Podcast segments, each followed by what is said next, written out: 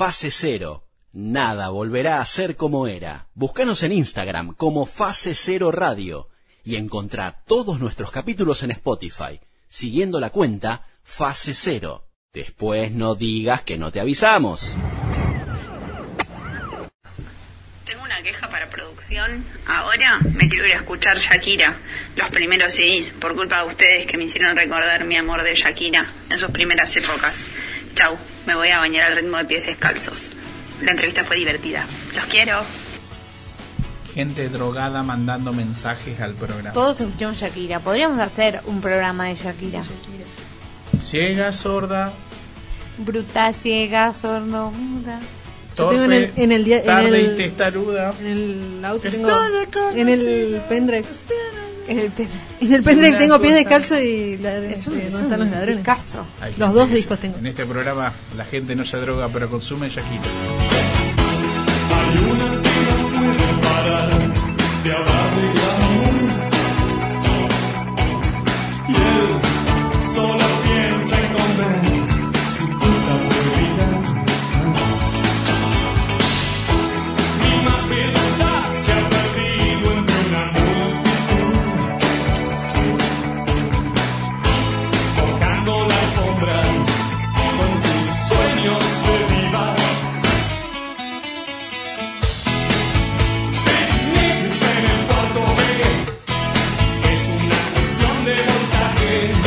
Bienvenidos a Fase Cero, donde nada volverá a ser como era. Mi nombre es Álvaro Garay. eh, estoy acompañado de mis compañeras, la señorita María Jiménez y la señorita Natacha Kraper Camors. Arranco por donde quieran. ¿Cómo andan? bien, Bien. Eh, Tómense el bien, tiempo, ¿eh? bien. Total, eh, El que va en el auto se está por bajar y no se enteró de los saludos. sí si estamos bien o mal pobre Sí, ¿qué pasa si uno responde estamos mal? Y bueno Y bueno, depende el- el- la situación. Hay gente que no tiene ganas de escuchar realmente. Estás mal, bueno, contame. Y otra que, bueno, loco, si abrís la puerta, que, te- que se No, para- igual también puede ser tipo estoy mala qué bajón ah, bueno, bueno, ¿y el trabajo? Ay, yo no puedo. Yo soy de las que me pongo a escuchar. Ah, ¿tenés que meterte en ese tema? Es como Pero si alguien te dice, che, como si pregunto a alguien cómo andás y me dice estoy mal, no puedo no escucharlo. Pero yo creo que el, el primer círculo te dice estoy mal. Ya el tercer círculo es Hay como... mucha gente que tiene muchas ganas de hablar. sí hay gente que tiene ganas de decir porque está mal y todo eso Bueno. Estados de que- Facebook. claro Y volver al Pasa que 2007. yo creo que tal, tal vez no es tan común en los varones porque no, no les gusta tanto hablar pero yo creo que Los varones mujeres tenemos mucho tabú. No podemos decir que el hombre que está al lado nuestro es lindo, que es bello, que... no está les gusta mal. hablar de sentimientos No, no. a mí tampoco me gusta hablar de sentimientos pero ¿Sos un varón? sí Ah. no, les, no les había dicho chicos pero ah. Señores, el Fase Cero es un programa de magazine que está hecho por columnistas de literatura, columnistas de cine, columnistas de deporte, somos todos nosotros, claramente. Eh, Con bigotes. Con bigotes, y, algunos con bigotes, otros sin bigotes, y que te proponemos en este programa poder hacer eh, poder hacerte compañía durante dos horas, 120 minutos, por este mismo dial. La semana que viene también estaremos, así que no será una condena escucharnos. Y te proponemos que visite nuestra cuenta de Instagram, allí es Fase Cero Radio, así es fácil y sencillo. Eh, vamos a empezar por la columna de literatura, la señorita María Jiménez, mejor conocida como la señorita eh, Moral, quien también hoy trajo una nueva, un nuevo libro para contarles de qué va a tratar y este es un pequeño adelanto. Yo voy a hablar de El Fuego entre Nosotras, que es nuevito, salió hace un poquito este mes, eh, mayo 2021, eh, de Dalia Rossetti, que es el seudónimo de Fernanda Laguna. Es un libro que trata la historia, así eh, a priori, digamos, de Valeria, que es eh, empleada doméstica y, se enamora de su patrona, como le dice, María, que es eh, una mujer casada con un hombre y con hijos, eh, así que empieza, si querés, como un culebrón, pero nada más lejos que eso, ¿no? Es muy interesante eh, cómo retrata esta historia eh, con toda una visión sobre el arte contemporáneo, eh, el lesbianismo, el sexo explícito y etcétera, y otras cosas muy interesantes para leer, así que no se lo pierdan. No se lo pierdan, por supuesto. María Jiménez es la que habla. Será, ella es eh, y será la columnista de Fase Cero. Por durante- ahora. durante todo este tiempo. Capítulo número 39, decíamos. Y por supuesto que ya podés encontrar los anteriores eh, programas y demás en nuestra cuenta de Spotify. Allí buscas como Fase Cero y tenés todo publicado, las entrevistas por un lado, el programa entero por otro y la misma versión en YouTube por si no puedes pagar la cuenta de Spotify o no te interesa básicamente. Eh, puedes ir eh, lo puedes encontrar de manera gratuita también en YouTube. Allí buscas como Fase Cero la radio y tenés por un lado las entrevistas y por otro lado tenés el programa entero. La diferencia que hay entre Spotify y YouTube siendo que los dos son el mismo contenido es que en Spotify está todo con música y en YouTube no por una cuestión de copyright y demás. Ya se van a dar cuenta. Eh, la otra mujer habilidosa, talentosa, licenciada de ella es la chaqueña eh, Natacha Grabre Camors, quien también trajo su columna de multimedios, multivisual y un montón de cosas, porque trae un día trae un documental, otro día trae una serie y así es Multirrubros. como un polirrubro, sí, pero de, de mucho, pero en la televisión. Pero en las pantallas. En las pantallas, sí, sí. Bueno, ¿cómo, ¿cómo le va? ¿Qué trajo para hoy? Traje un documental que está muy bueno que se llama El Espanto, que lo van a poder ver en Netflix, no, en Netflix no, mentira, en Amazon o en Cinear.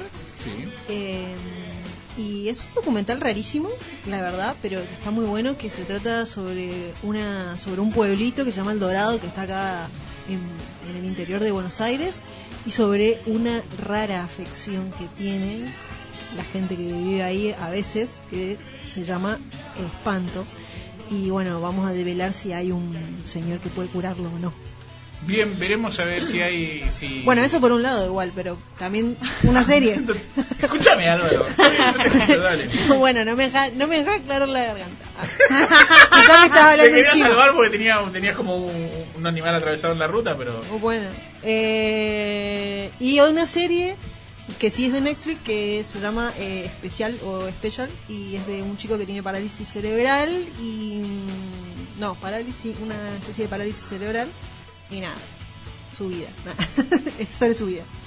Y vos nunca te presentás, Álvaro, contanos. Álvaro Baray, licenciado, eh, relator, periodista, deportista, tengo unos abdominales que ni te cuento. Corro todas las mañanas, 6 de la mañana, y hago un, pro- un programa de- en el cual todavía no me pagaron ni se pusieron al día. Ni gana el juego. Hablé con recursos humanos. Fase cero, nada volverá a ser como era, es el programa que estamos haciendo. Estaremos aquí acompañándote durante dos horas, 120 minutos. Hoy tendremos dos entrevistas. Por un lado estará Fernanda Latana Coronel, ella es piloto, copiloto, se puede leer de las dos maneras si es correcta, pero eh, en aquella noche fue una de las responsables y también parte del equipo que viajó a Rusia a traer eh, 800.000 dosis de la vacuna rusa, por supuesto, la eh, Sputnik 5. Tomá pa' vos. 800.000 dosis trajeron, así que vamos a hablar con Fernanda también, quien tiene un lindo pasar y un pasatiempo, si se quiere, que pinta cuadros y lo hace muy bien, muy bien lo hace. Y igual, ¿qué criterio tengo yo? Veo, no- me gusta, no me gusta, muy bien. Todo porque Listo, son de Maradona. muy bien. Todo porque yo soy de Maradona, claramente, y peronista. No, Gracias. son lindos, son lindos, son, Son lindos lindos, los son muy cuadros. lindos, la verdad.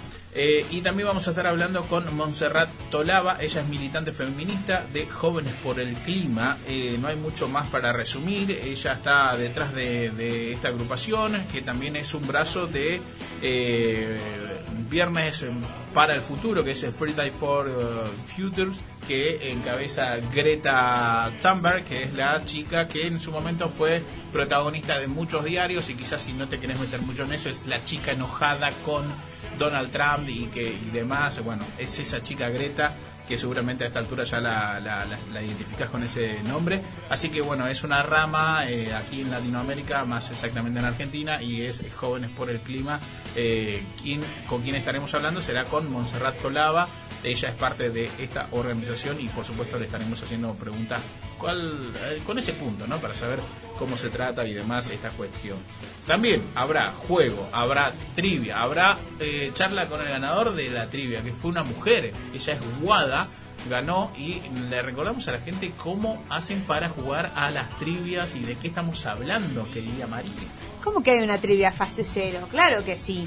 La trivia es un juego que está en nuestras historias eh, todos los lunes, en nuestras historias de Instagram, fase cero radio.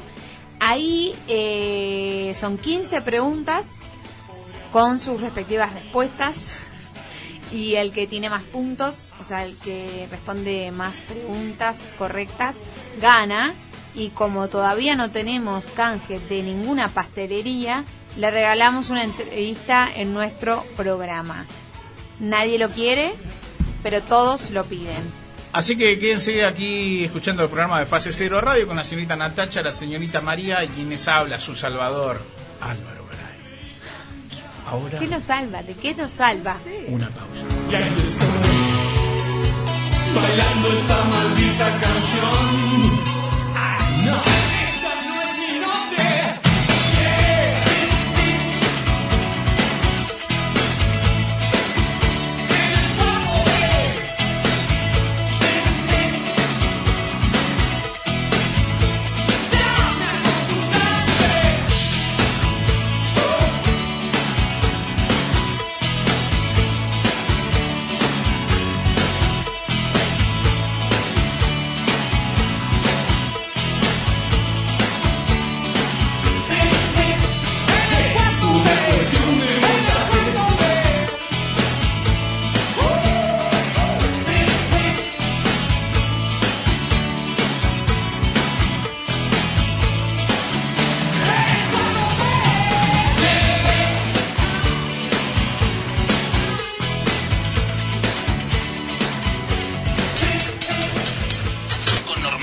De fase cero, donde nada volverá a ser como era. 100% en su regreso a fase cero. La Una para el regreso a fase cero. Nada volverá a ser como era. Nada volverá a ser como se era. Dijeron el director Nada volverá a ser como era para los más de Son 3.000 personas desde afectados por la Australia. nueva La fase deforestación que cero azota es gran parte posible. de Fase cero. Nada volverá a ser como volverá a era.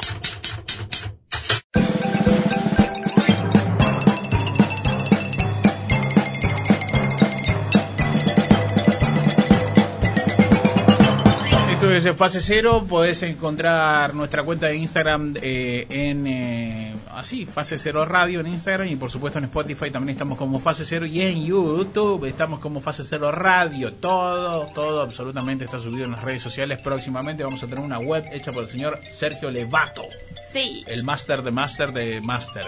Eh, Repetimos, Instagram, Fase Cero Radio, Spotify, Fase Cero, en YouTube, Fase Cero Radio. ¿Cuál es la diferencia entre lo que pasa en Spotify y YouTube? Es que en Spotify está cargado todo el programa, los 39 programas, este tan- que estamos haciendo también, eh, con música y todas las ediciones correspondientes a lo que tiene que ver con eh, artistas. Y en YouTube, no. Así es fácil. Así que, eh, porque en algunas te piden el algoritmo, te rompen las pelotas y todo eso, así que... No, por temas de copyright. Bueno, topic, copyright y todo eso. Eh, Todo y por supuesto también en la radio en la que nos estés escuchando en este momento, eh, estamos toda la semana en repeticiones y las emisoras y los horarios están en nuestro Instagram, en las historias destacadas, perdón. Y próximamente, como decía Álvaro, en nuestra web van a estar ahí también los enlaces directos a las radios, así nos encontrás más rápido si estás desesperado. ¿Dónde están estos chicos? En Claro, todos quiero lados. denunciarlos a todos Exacto. por eh, portación de rostro. Que ella- acá es Natacha la del pueblo. ¿Qué dicen? Vamos a jugar a un juego que nunca nadie jugó y todos quieren jugar. Exacto, se llama Tabú, Muy bien. que es el juego que jugamos cuando estamos muy cansados y no queremos pensar. Exactamente cuando más eh, después viene comida chatarra después de este programa, claramente. No importa si es al mediodía, a la tarde o a la noche que lo estés escuchando, es- vamos a comer comida chatarra. Tabú, hablas por ¿Quiénes, vos. quiénes juegan? ¿Por qué juegan? ¿Y por qué siempre Álvaro gana? Eso no es muy cierto que digamos, pero bueno, jugamos. Huracán Bebé, que es Álvaro Garay, Oh yeah, baby. que hace poco tuvo COVID, por suerte no pasó nada y se recuperó. Y lo que pasó, por suerte no le quedó ninguna secuela, salvo que ahora dejó de perder. Oh yeah, tenganme miedo, baby. Estos An- son mis pezones, miren. No. Antes del COVID perdía siempre. Ahora el segundo puesto llega. Después, Tortuga Ninja. Sí. Natacha. Grammer Crammers. Alex Mack, María Jiménez, que no tiene ningún superpoder. No tienen ni Bueno, en realidad Alex Mack tiene. Sí, tiene.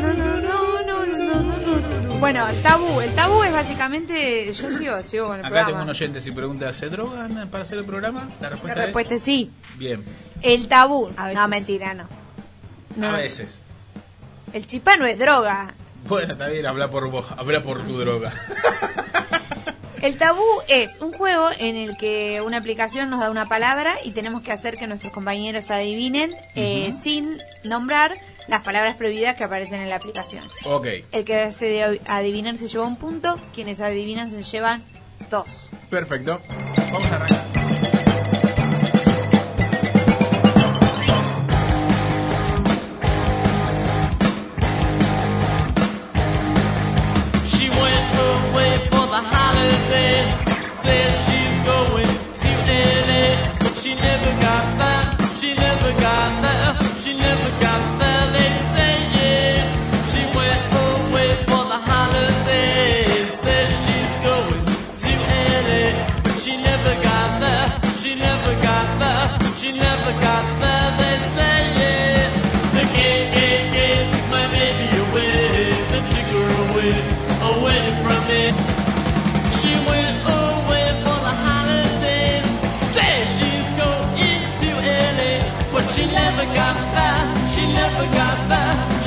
Got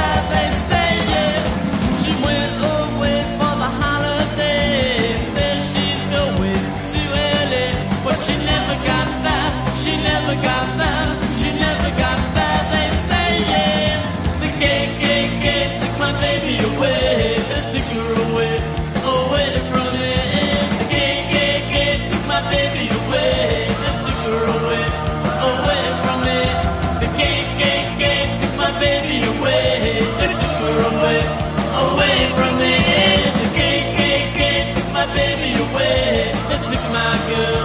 They took my baby away. Fase cero. Nada volverá a ser como era. Adelantando, vamos a hablar de una película que está buena, que la Vamos a hablar entonces de la peli mala. Bueno, la última que quiero recomendar, o en realidad no, sí, es recomendar, pero es... Bueno, como les adelantaba eh, al principio, eh, otra recomendación que tengo para hacerles que está en Cinear. Natacha Grabré Camors está en fase cero. Acá todo, viste, en el campo casi toda la gente sabe curar algo. Nosotros mm, al médico, prácticamente, si ves por una cirugía, no vamos, porque entre nosotros nos calmamos el dolor.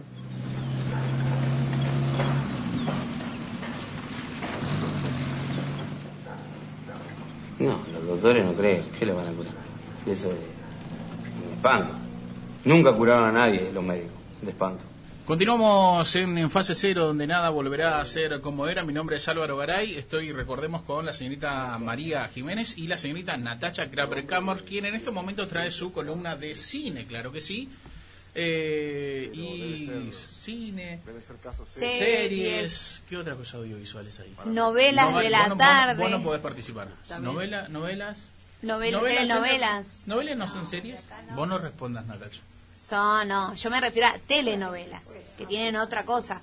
Tienen capítulos, es una única temporada por momentos. Yo estoy hablando sin... Le robamos minutos a la columna de Nata. Así se llama la- esta sección. Tienen una sola eh, temporada, por lo general, estoy hablando de las argentinas. Mari Mar, ¿era una novela? Claro, y Pero no era- 458 capítulos, ¿entendés? Ah, y pero había como secuela, precuela y todas esas cosas en eso, porque me acuerdo que Marimar no era la que era pobre, lavaba autos, que No vendía sé, en la yo soy mucho más joven que No, vos. esa era María del Barrio, pero no era Eso Escuchá, todas eran la misma. Todas Todas eran, la, todas eran la misma. Marimar, María Mercedes, toda esa era pobre y se conocía con un rico.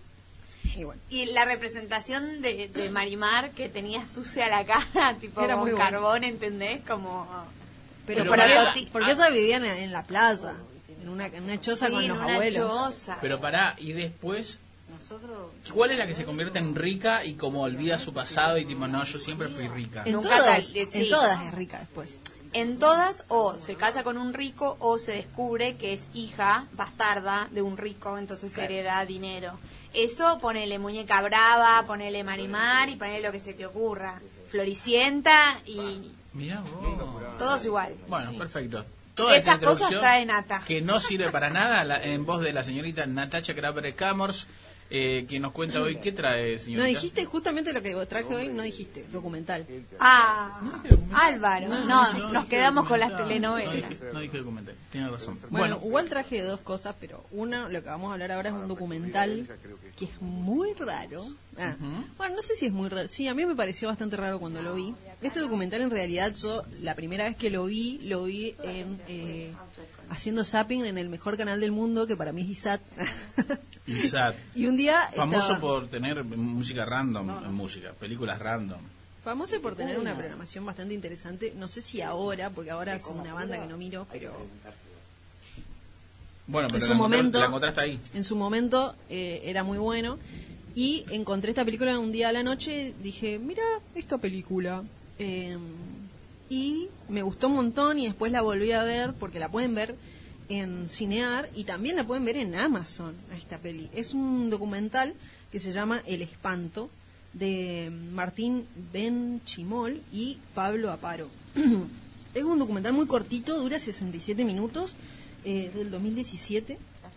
Es el, el segundo documental de estos de este de este dúo de directores y se trata es re loco porque parece que estos directores les encantan los pueblos pequeños y hacen como documentales sobre pueblillos de- del interior de, de la Argentina, ¿no? Sobre todo parece que del interior de Buenos Aires. Este pueblo se llama El Dorado, es del interior de Buenos Aires. Y el otro que, el de la- del, del documental anterior se llamaba Ernestina y creo que también es del interior de, de Buenos Aires. Pero bueno, se trata sobre este pueblo que es de acá, que está acá a 300 kilómetros nada más, y sobre la gente que lo habita, digamos. Empieza, un documental, empieza el documental y ves así como todos los personajes que viven en este pueblillo y eh, que tiene como particularidad que los tipos, no sé, parece que no, no, no les interesa ir al doctor. O sea, como que ellos dicen, bueno, no, nosotros no vamos al doctor porque acá eh, como que todos somos medio curanderos.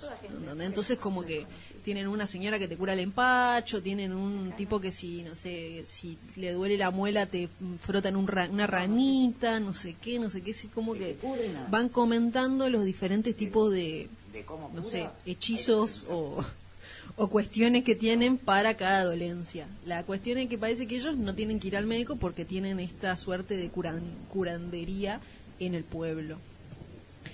Y es eh, como súper interesante, digo, del principio ya es como muy interesante eh, los personajes que te presentan, la gente esta de pueblo, cómo habla, la relación entre ellos. Todo eso como que ya tiene eh, lo- los directores hicieron un, un ¿cómo se llama? un trabajo muy interesante durante dos años estuvieron filmando eh, de buscar los mejores momentos de hacerse como poder realmente meterse en la vida de esta gente y lograr que estas personas no los vean a ellos como alguien que los está filmando sino como bueno una conversación normal no Eh, entonces los personajes afloran y son increíbles son muy, muy llamativos eh, muy interesantes.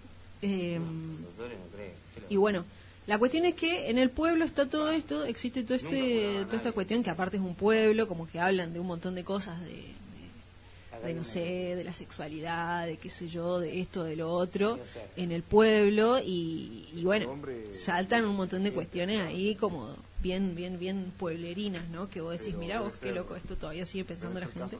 Pero bueno, la cuestión del, eh, de- del documental es que eh, estos, estas personas del pueblo parece que pueden curar casi todas las dolencias, menos una en particular, que es eh, esta, que le da nombre a la peli, que se llama El Espanto. O sea, es como que a la persona le agarra, le agarra una, no sé, una suerte de miedo muy grande o no sé qué cosa, no se sabe muy bien cuáles son los síntomas, pero es como que te agarra y te agarra algo y como que la gente dice, bueno, eso es el espanto, ¿no? O sea, como no saben bien cómo, es, pero lo saben, cuando lo ven, lo saben, digamos. Y entonces, eh, nada. Y eso es algo que nadie puede curar, excepto una figura de un viejo muy raro que vive como alejado de todos. Es como que hay un señor muy raro, un medio, una especie de medio de linchera o de no sé qué cosa, que vive, o sea, es un señor muy como humilde, que vive en una choza y huraño y así como hermético, que vive en una choza a las afueras del pueblo. Y ese señor es el único que puede curar el espanto. digamos. Entonces como que todos empiezan a hablar sobre esto, sobre bueno, esto que es el espanto, a quién le agarra el espanto, porque parece que solamente le agarra a las mujeres o generalmente agarra a las mujeres, eh, ¿cómo se llama? Y que lo puede curar este, que se dice que lo puede llegar a curar este tipo, que viene gente de otros lugares a verlo al tipo este, que este lo puede curar, bueno. Empieza toda una serie de fabulaciones aparte de que él lo puede curar y cómo lo cura. Porque aparte de todo eso, es como que parece insinuarse toda una cuestión sexual ahí, onda de que te tenés que acostar con este señor ninjera para que te cure el espanto o una, una cosa así. Como que no lo dicen así, pero como que empieza a, a- empieza a aflorar como, bueno, ¿cómo te lo cura? Porque, ¿qué, qué tiene este señor que cura el espanto? Igual que no sabemos qué es el espanto, ¿no? Pero bueno, nada, la cuestión es que eh, durante todo el documental se va hablando sobre esto y bueno, nos vamos viendo si nos acercamos a este hombre para ver qué dice él o si esto es real o si no, bueno, como que los directores quieren jugar un poco con eh, lo que lo que la gente cree, porque más allá de lo que pueda ser o no ser, ellos dicen es lo que uno cree también, ¿no? O sea, puede ser esto, puede ser verdad, puede no ser verdad, pero si uno lo cree es verdad, bueno, hablan como de eso también. eh, me parece en la película y mm, nada, muy interesante, muy divertido, o sea, es un documental, la verdad, a mí cuando lo vi me pareció un documental entretenido, un documental diferente, un documental donde pude ver, digo, eh, cómo se construía toda la imagen de este lugar, de este pueblo, que a la vez parecía que vivas en, no sé, esos pueblos de cuando estás en una película de terror, no sé, estás en una, yo nunca estuve adentro de una película de terror, pero cuando estás mirando una película de terror y vas por la ruta y te dice desvío y ves un pueblito re creepy y decís, no vayas a ese pueblo, por favor, bueno. Pero si no, no hay película de O cuando se te pincha la rueda del auto y Claro, como, y ¿a dónde quedaste-? Oh, o, la, o el combustible, la gasolina, no sé dónde Claro, ir. Bueno, y caes a un pueblito. Claro, el peli doblada. Claro, bueno, esa, esa peli, no sé si es una peli porno o una peli de terror. Y yo estaba acá cambiando la rueda. Claro, eso va acá. Bueno, la cuestión es que llega cuando llegas a esos pueblos, viste que decís, "Mm, en este pueblo algo malo va a pasar. Bueno, esa es la sensación que te da cuando estás mirando el documental este. Decís, este pueblo debe ser una turbiedad, pero te parece muy interesante, es muy interesante cómo construyen todo eso los, los directores. Y son muy divertidos todos lo- los personajes y todo lo que te muestran, digamos. Y después, nada, cómo termina, termina pasando, les dejo la incógnita de si este señor realmente puede curar el espanto o no, y si nos dicen en, algún momento qué es esto del espanto. Pero la verdad, un, un documental bastante interesante y nada, que lo pueden ver en Amazon o lo pueden ver en Cinear eh, Martín Benchimol y Pablo Aparo. Así que les dejo el espanto.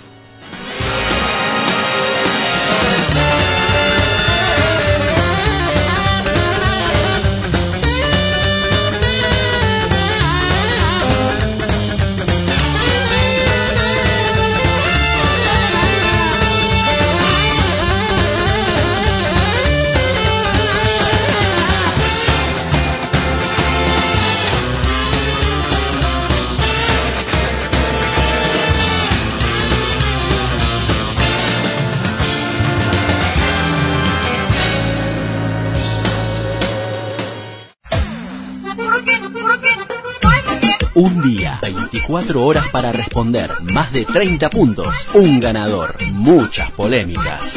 ¿Por qué? No hay por qué. La entrevista que realizamos porque queremos, porque podemos y porque se nos da la gana. La entrevista con el ganador de la trivia fase cero. A continuación. Trivia fase cero, porque es el día de la competencia donde entrevistamos al ganador y o ganadora que compite todos los días. Sí, porque es un día, 24 horas para responder, más de 30 preguntas. Un solo ganador. Muchas polémicas. Mentiste Porque mucho, no jugamos todos los días, jugamos solo Jugamos los los lunes. lunes. Esta, esta, así como están escuchando, es María la Botona, quien decía, profe, profe, hoy en realidad no tenía que tomar el examen de matemática. Y era como Jiménez. Justo yo. Jiménez. Justo yo, Dale, no tenés favor. idea. La entrevista que realizamos porque queremos, porque podemos y porque se nos da la gana la entrevista con el ganador, en este caso ganadora de la trivia fase cero. Saludamos. Ella se llama Guadalupe y está a la distancia en modo telefónico. ¿Cómo le va, señorita Guadalupe? Aquí la señora Natacha, la señorita María y Álvaro, el mejor salvador del mundo, quien ya tiene anticuerpos del COVID. Bienvenido a Fase Cero. ¿Cómo le va? Hola, ¿cómo andan? ¿Todo Muy bien? Qué sexy esa voz, ¿eh? Álvaro. ¿No? De repente somos una radio de los 80, de nuevo. De nuevo. Trato de poner una voz normal porque tengo una voz como bastante chillona y en lo que es como medios así como grabaciones se me escucha una voz muy fea. Entonces trato de mantener una voz calmada y, y correcta, ya que Pero estoy en la no, radio. pero es la profesora de matemática gritando ¡Ganar! Es esa profesora. Eh, Guada, has ganado eh, por segunda ocasión en la historia de las trivias fase cero. Eh, realmente no tenemos mucha ganas de hablar con vos, pero vamos a hacer un gran esfuerzo, dado que las bases y condiciones dice que tenemos que hablar con los ganadores. Y tenemos dos sobres para presentarte. La trato así con cariño, no es que la primera vez que hablamos con ella, ya ha ganado, ya ha participado. Es una Qué bueno que lo aclarás, porque después maltrato, gente Maltrato. Claro, tratan así a los Claro, ¿para qué voy a jugar si maltratan así? No, en realidad Gente Guada... que nos dice, tipo, estas, estas personas están maltratando en la radio. Sí, y lo denuncia, y denuncia el Facebook. Sí, Mira dónde me quedé, el Facebook, no el perfil de El Instagram, el Facebook, Facebook. sí, sí, sí. Guada ya ganó el año pasado, año 2021, hoy estamos en 2020, eh, hoy estamos, hoy ya quiero viajar, Sí, sí, no sí. sé a dónde voy a ir. Bueno, hoy 2021, eh, Guada ha vuelto a ganar después de muchos meses y eh, tenemos dos sobres Guadalupe. Una que dice me gustaría adoptar un niño y el otro sobre que dice soy de la que le tiran beso al espejo del ascensor. ¿Cuál de los dos sobres? Y así empezamos, Guadalupe. El espejo del ascensor. El espejo del ascensor. Ah. Muy extremos los sobres. Sí, eran extremos. Perfecto. El primer, eh, la primera falsa presentación de la ganadora de la trivia fase cero es... ¿Puedo hacer un descargo? Antes, como dijo Álvaro, ya me entrevistó la otra vez y no me tenías la presentación divertida así con dos cositas. Así que estoy muy contenta de que me hayas preparado una presentación. Muy bien, ya empezamos bien. ya te están calificando. Ya me están calificando. ¿Qué programa de Y si mierda que ustedes me bardean a mí, yo puedo bardearlos también. Muy bien, muy bien. Tienes razón, tienes razón. Eh, dice, Ahora sí. ahora sí, la primera falsa presentación para la ganadora de la trivia fase cero dice, de chiquita era su sueño de ser cantante y tenía como ídola a Shakira. Segunda falsa presentación dice, eh, me encanta el calor, necesito el calor porque soy muy friolenta y la tercera y última falsa presentación dice que eh, descubrí que ronco porque una vez durmiendo sola me desperté con mi propio sueño y dije, ah, soy yo. Tres falsas presentaciones para la ¿Es ganadora de la trivia. La para la trivia de la, gana- la ganadora de la trivia eh, Guadalupe. La primera dice que chiquita eh, tenía un gran sueño, que era ser cantante, cantar y cantar, y su ídola era Shakira. ¿Es verdad esto, Guadalupe? Totalmente verdad, al punto de que había leído o escuchado, no sé qué, que Shakira de muy chica empezó a escribir canciones y yo le ponía todo mi esfuerzo en escribir mis propias canciones, que realmente, bueno, no sé, eran, no sé qué ni qué eran porque no, no, no las tengo, pero hasta ese punto llegaba mi fanatismo por Shakira. Quería ser cantautora como ella. Me duró un pedo en una canasta cuando me di cuenta de la voz que tengo. ¿Y por dónde iban esas letras? A- a- ¿Al chico que te gustaba? ¿A la naturaleza? ¿Al Al chico que me gustaba, obvio, obvio. Muy bien. Es que Llanto y desolación. Es que Shakira era así. ¿Dónde están los ladrones ha marcado una generación. Sí. Igual si nosotros el otro día nos pusimos a escuchar un poco de eso y fue como, era mega tóxica. eh, Sí. Shakira, era mega tóxica. O sea, yo me encuentro con Shakira y digo, mmm. Mm. Pero Shakira fue tóxica hasta como los 2000, pobre. Pero bueno. Bueno, a mí me gustaba la Shakira de pelo, pelo rojo, pelo negro, pero de cuero. ¿Dónde están los ladrones? Eso, ¿dónde están los ladrones? Y hasta piel descalzos fue así Y, esa no, Pies. Descalzos era anterior. Era anterior, pies descalzos. Ah, El verdad. Pies Descalzos, primer CD, ¿Dónde están los ladrones? Segundo. Ay, perdón, Después ¿cómo me voy a meter con la malo. fanática socia de Shakira? Otra Obvia- cantautora. Obviamente que hoy la seguís en las redes sociales, Shakira. ¿Sabes que no? Porque me defraudó un montón cuando No. empezó a cantar en inglés. Y ahí dije, esto es un antes y un después y nunca más. No, no, no me cae bien Pero ahora. pará, es antes eso también. Nos pasó a muchos igual, ¿eh? Sí, defraudó a toda Latinoamérica. ¿Por Él estaba toda Latinoamérica y aparte eh, ni siquiera cantaba bien en inglés, o sea... ¿Cómo pasó de que era ni no, además, bien? Eh. No pronunciaba bien las palabras, las letras eran como que yo que no sé hablar inglés, escribiera en inglés. Era malo, era malo y ahí dije, nunca más. Y después quiso volver al español y bueno, ya, ya había un vínculo roto y no lo pudimos Aparte, sanar. ya volvió como otra persona, volvió tipo, sos muy flaca para ser Shakira. yo te quería porque eras como yo. Porque eras real. Y volvió también con eh, Soy loca con mi tigre. Ah. O sea, no podemos pasar de moscas en la casa a huaca huaca. O sea, algo no, no está bien. Algo le pasó. Ah, pero que se reunió el comité de crisis emocional Shakira Team. Y bueno, ese Y es si como... quieren sumar a la defraudación, eh, tuve la posibilidad de pisar su tierra natal y la gente no se la banca porque dicen que una vez que triunfó nunca más volvió a Barranquilla. Entonces yo ahí dije, como esta persona no me representa para nada. Encima vende patria. Pero ¿cómo le están dando? Pará. No, pero igual después con algunas canciones yo dije, ah, bueno, puede ser con la canción de cuando lo dejó Antonito y se fue con el jugador de Esa- fútbol. ahí Ah. tuvo, ahí tuvo una. Ah, buena- claro, cuando está el patriarcado en el medio es que mientras no sea el, no ¿Eh? triunfe el hombre, ay, las odio a todas. Segunda falsa presentación para la ganadora de la trivia. Ella es Guadalupe y responde a la segunda. Dice, me encanta el calor, necesito el calor, me acuesto en el piso cuando tengo calor porque soy muy friolenta. ¿Es verdad esto, Guada? La redacción de la oración fue medio incoherente porque si me acuerdo en el piso me da frío. Bueno, no importa. Pero no, no amo el calor. Odio el calor.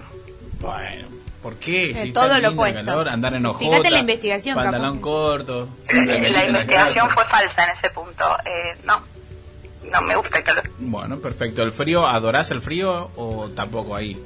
Tranquilo. Adoro el frío estando en una casita calentita, obvio, como todos los, los problemas de gente rica.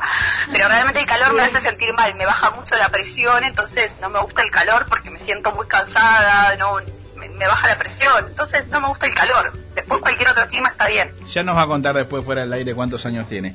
Eh, la tercera, 80. tercera y última falsa presentación dice que eh, descubrí hace muy poco que yo ronco. Entonces eh, hice silencio y sí era yo, me desperté con mi propio ronquido. ¿Esto es verdad lo que nos cuentan las fuentes, querida Guadalupe? 100% falso. Para nada. No ronco. Puede que te hable alguna noche. Pero no es que hablo eh, coherente, balbuceo. Y sigo durmiendo. ¿Qué da más? ¿Qué, ¿Qué es más incómodo en el sueño? ¿Que el otro te ronque o que el otro te hable? Porque el balbuceo. El balbuceo da miedo. El balbuceo no sabés El si tenés que responder. No, el balbuceo no da miedo porque el balbuceo te das cuenta que la persona está dormida. Te da miedo cuando te hablan coherente, que me ha pasado. Dormir con gente que se despierte. Eh, Esto es radio, necesitamos una anécdota de alguien. Bueno, por ejemplo, convivo con un docente y se despierta, o sea, me despierta tipo a las 3 de la mañana gritando, ¡cállense todos! Entonces, yo, ¿qué pasa? ¡Cállense, silencio! Dice, y vos decís como, señor, ¿qué, ¿qué pasa? Hasta que yo me doy cuenta, o sea, yo estoy durmiendo y primero pienso que me está hablando a mí y después me doy cuenta que no, que está en un sueño retando niños, supongo, o no sé.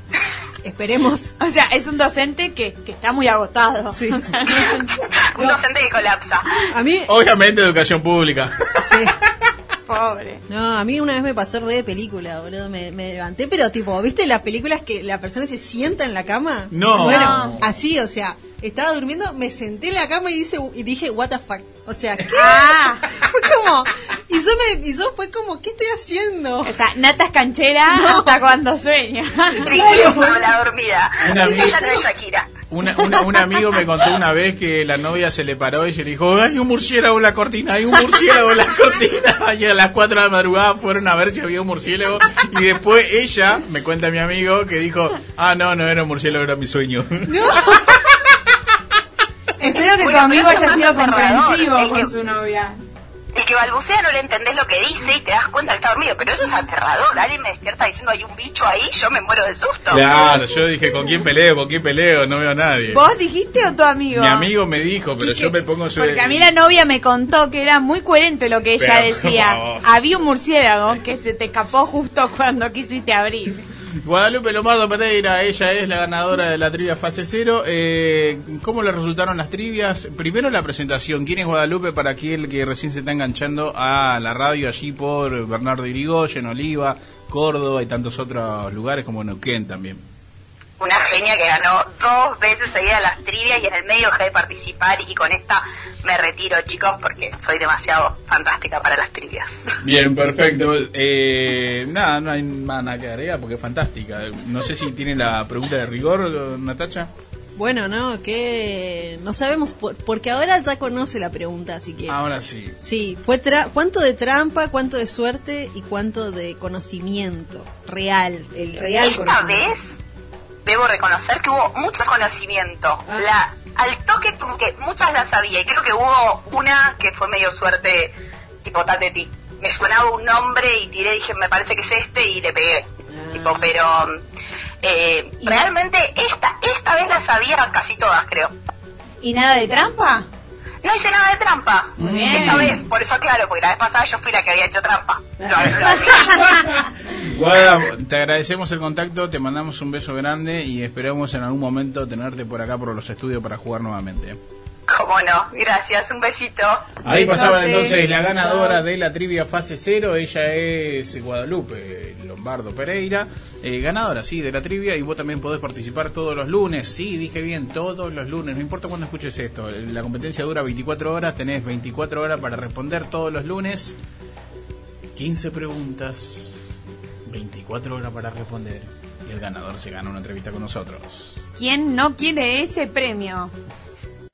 Güey, salió mal, pero estamos bien. Rodamos.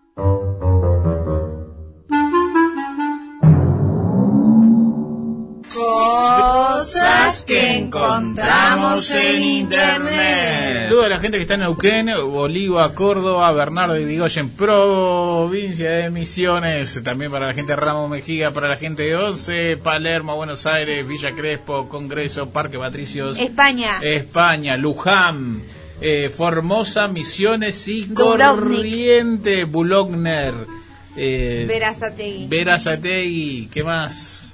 Te quedaste corto Bahía de barrio, te falta barrio, chiquita, te falta Microcentro. barrio. Eh, Ay, chiquita. Hurlingham, Howlingham. Howard Hurlingham. Clorinda. Clorinda. Bueno, vamos a meter una sección más importante, más predicada, más elaborada y comprometida que tiene este programa que se llama Fase Cero, por supuesto que sí, que lo pueden escuchar todas las semanas en este mismo horario por este mismo canal.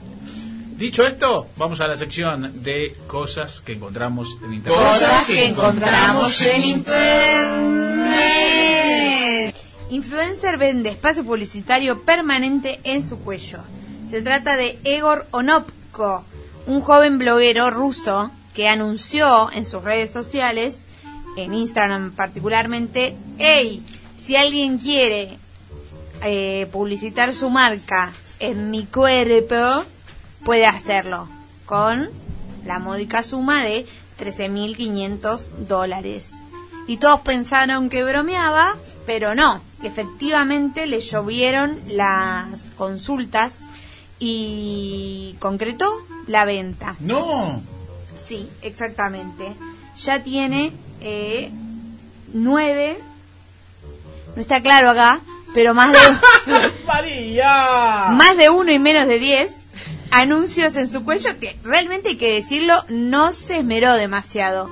Porque si alguien ve la foto, la voy a tratar de describir en radio, porque esto es radio, es el cuello muy largo de una persona eh, y arrobas, o sea, el arroba de. Instagram, tipo por, por decir arroba, no sé, la casa del carbón, arroba la casa del carbón, Arroba fase cero. al lado arroba fase cero radio, al lado eh, arroba eh, luces de Navidad todo el año, o sea, así con letra cursiva, o sea, no le puso nada de onda, ni siquiera se tatuó el logo. Claro, yo de- me imaginé el logo, no sé, de Nike. Claro, no, no, no, una seguidilla de palabras, pero hace la cuenta, 13.500 dólares cada tatuajito.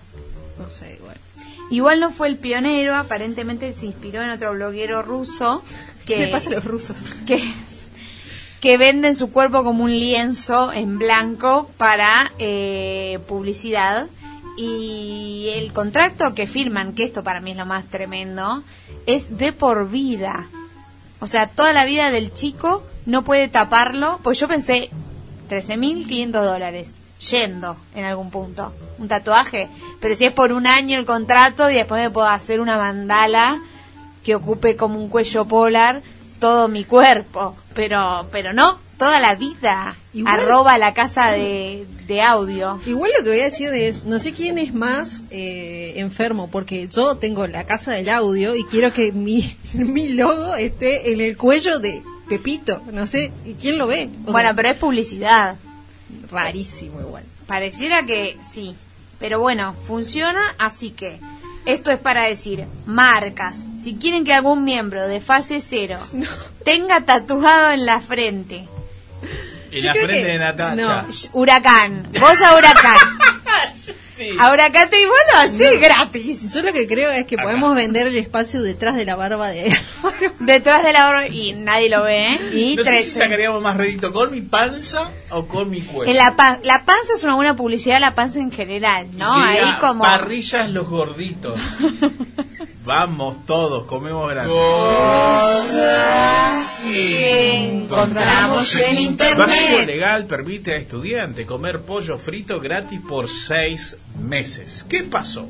Un estudiante universitario chino de 23 años fue sentenciado recientemente a dos años y medio de prisión No. tras estafar a que KFC, el local de Cristina Fernández de Kirchner, lo sabemos todos, Que de vende comidas pollo. que, que vende Vende pollo, pollo. como comida rápida. el parripollo de de Cristina. Eh, existe un vacío legal, entonces el eh, estudiante de apellido Yu, así X-U, Yu, No Qué sé buena pronunciación. verga, descubrió el fallo en el 2018 y dijo, mira vos lo que puedo hacer. eh".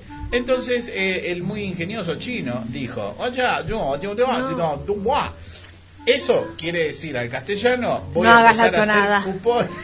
No imitas el idioma. Pero cuando Natacha habla en cordobés, copia el cordobés mal. Nunca copia yo, bueno, me falta un poquito de atenuación, pero... Pero Natacha vivió en Córdoba 14 años. Pero yo jugué Goku toda la vida.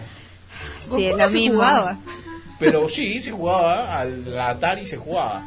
Sigamos. Sigamos. Luego de que Cristina Fernández de Kirchner dejara su gobierno y se pusiera un local de comidas de pollo fritos, de comida rápida. Y la este- rompiera, y porque la está rompiera, riquísimo. Exactamente.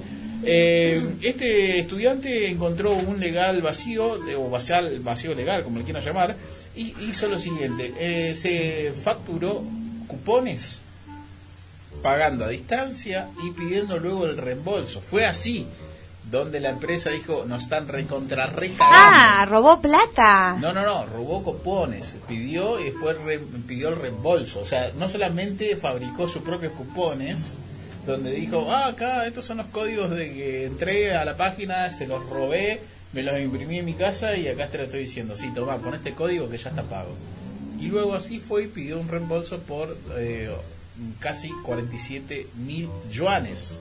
Hoy el chinito gordo que está tras prisión eh, debe 200 mil yuanes algo así como po. 31 mil dólares a la empresa japonesa, a la empresa no japonesa, a la empresa CFK. eh, KFC. Bueno, como sea. El propio Jun eh, recibió una sentencia de dos años y medio de prisión y no fue ahí donde acabó la historia. También lo compartió con sus compañeros de la universidad, generando así millonarios gastos extra a la empresa de Fer- Cristina Fernández de Kirchner. La empresa nunca reveló cómo fue la estafa, debido a que tienen miedo que otra vez lo estafen. Debe ser una pelotudez. Pero el secreto es lo dice Joan en este audio. No, no, no, no, no, en serio. Pedimos perdón a la comunidad de estafadores chinos o japoneses. ¿Ves? Me pongo de tu lado. Japonés, ¿no? Era chino, perdón. Le pegaste al era Estafadores. Argentina. Le pedimos perdón a la comunidad china de estafadores. Estafadores Toma, chinos. No, Cosas que encontramos en internet. ya lo deprimimos. Cosas que encontramos en internet. Pero lo que sí hay forma es de contagiarse de COVID. Cuidado. Dale, moral. No, voy a. No lo. Moral. No dije nada. Yo lo que voy a decir es esto. Me encanta cuando los oyentes nos mandan sus noticias que encontraron en internet. Saluda a Daniela, también Velagio, que manda cosas que encontramos en. Este, este nos mandó la queridísima Emilce, que parece que en su pueblo pasó esto. Teni- tenía COVID y no sabía. Largó una flatulencia y contagió a 12 personas en un asado. No aplaudas, moral. Por el pedo. Moral, no aplaudas. Esta noticia le gusta a Álvaro. Bueno, Todo lo que sea pedo y caca, Álvaro. Boludo. Solo en el Chaco pasa esto, ¿entendés? Solo en no el sé Chaco. si era en el boludo. Chaco, pero bueno, bueno, porque dice la localidad de Ronce- Roncero, no sé dónde es. Localidad de Roncero buscando, dale. Lo más, impor- lo más impactante es que, así empieza la noticia, al parecer la mayoría de esos casos se, se, eh, casos se produjeron luego de que un grupo de habitantes del lugar se reunieran a comer un asado. Uno de ellos tenía COVID y no sabía. Se tiró un pedo con la enfermedad y contagió a 12 personas el fin de semana pasado. ¿A través del pedo? A través del pedo. Hay gente que no, según esto, hay gente que no respeta la cuarentena y nos provoca un desastre, señaló consternado Walter Alaba, intendente de la localidad de Roncero, al medio local. Luego de que se confirmara un grupo de contagiados lugareños, para mí se contagiaron y dijeron vamos a decir que es por el pedo. Que me tiré un pedo. Que me tiré un pedo O sea, o algo, porque ya el repudio social no alcanzaba con que te juntaste a comer un asado en el medio de la pandemia, entonces de paso digo que es porque te tiraste un pedo y nos fumamos todo tu pedo. Claro, algo así. Se trata de un hombre de 34 años que había compartido un asado con varias personas el fin de semana pasado, violando el aislamiento obligatorio, al que al parecer no fue respetado. Se juntaron en una casa del barrio, comieron un asado y compartieron una, ah, una parrillada. El contagiado se tiró un pedo en medio de todos. Insistimos por si no quedó claro. Por si no quedó claro que, qué la- sucedió, cuál fue el accionar. Pero, o sea, parece que el intendente estaba ahí. ¡El intendente escuchó el pedo! O sea, Eso además las personas que se encuentran aisladas esperando el resultado del test habían tenido contacto con este hombre y su pedo contagioso.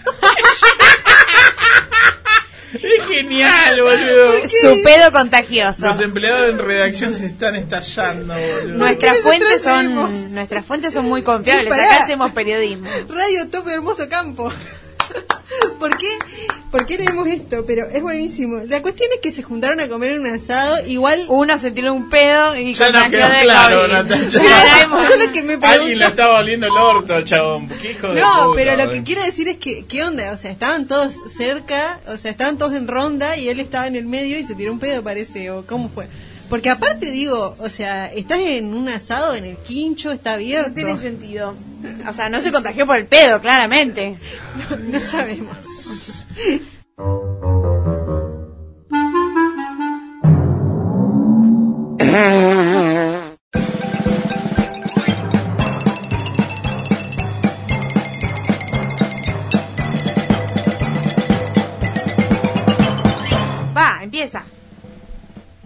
Ingresar al perfil de Instagram Fase Cero Radio. Es un lugar al aire libre, Parrilla. donde hay Plaza. pasto. Eh, No, cancha no es algo que acá encontremos, tipo, ay, voy a salir y me voy ahí. No.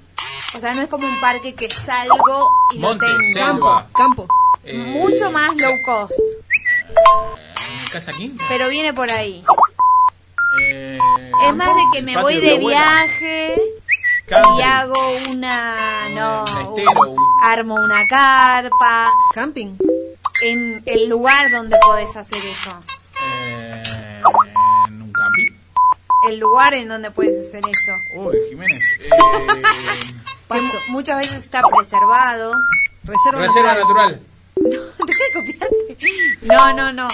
Es mucho más fácil que eso. Pero el río, el monte, el bosque. El ¡Llévame bosque. tu cara! Miren mis pezones, así de grandes lo son. ¡Oh, yeah! Pero qué obsesión con los pezones. Me voy a hacer un tatuaje en este pezón y después en este otro. ¿Qué dice si me pongo uno acá? Yo Miren, tenía un hermano que tenía. tenía narito. ¿el que está preso? Es- Exactamente. Ay, Ay, qué dolor, un narito en el pezón. ¿Por qué? ¿Por qué hacía eso? ¿Qué, se- qué sería más doloroso? ¿Tener un hermano preso por contrabando de pescado o eh, un narito? Si se escucha ruido es un vecino, ¿eh? Es- le juro que No, es un vecino. ¿qué hace? Taladra. Si llegan a escuchar en algún momento que hay alguien haciendo... Es que estamos haciendo reformas en el estudio eh, para hacer un producto mucho más profesional. Estamos ampliando, estamos en un duplex. Epa, hay una chica que me pregunta si estoy soltero. Es una aplicación. Ay, Epa, atención, me pregunta si estoy soltero. ¡Epa! ¡Epa! Bien, Alvarito. Ahí de nuevo están aplicando No estoy soltero. reformas. Álvaro caía en todas las estafas esas, viste, que te pasan. Sí, sí. ¿Quieres chatear conmigo? Y Álvaro, sí. ¡Sí, mamá! Es una aplicación que me acaba de preguntar si estoy soltero. No quiero, o sea, ¿qué le respondo o la ignoro como a todas las que vengo haciendo? Ese es mi celular y me vas a llenar el celular de bichos. Respondé del tuyo todo lo que vos quieras. Vamos a jugar, señores. ¿Dónde se depositan a los gorilas cuando se Uy, Jaula. No. Zoológico. No, a los gorilas eh, pelea. Cárcel. Eh, a la gente vieja, ¿a dónde va? Los... Asilo. Asilo. No, eh, cuando yo hago un cuadro y lo quiero exponer en un...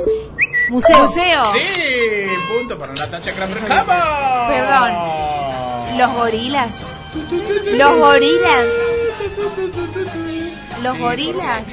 Porque En la jerga del fútbol, es gorila, anda al museo. Nunca escuché. no, de fútbol. Ay, perdón. ¿Por qué no vas a la cancha? De fútbol no sé nada, pero voten, porque me suena que eso no pasa. Sí, en Me realidad suena me que salió mal el chiste. Ey, gorilas, vayan al museo. ¿Quién? Bueno, la concha de tu madre. ¡Eh, Jiménez! Eh, y bueno, eso dicen en Dejen la... de decir malas palabras. De noche yo la cruzo por el barrio y en la esquina están los rochos, pero ella le da sin miedo. Y baila cumbia porque no pasa de moda. Cuando yo la vi me rescate que es una loba. ATR perro cumbia 420 palo negro. La vi moviendo la cola. Me la acerqué pa' poder decirle hola. El novio se fue corriendo cuando vio mi pistola. Le dije mami entonces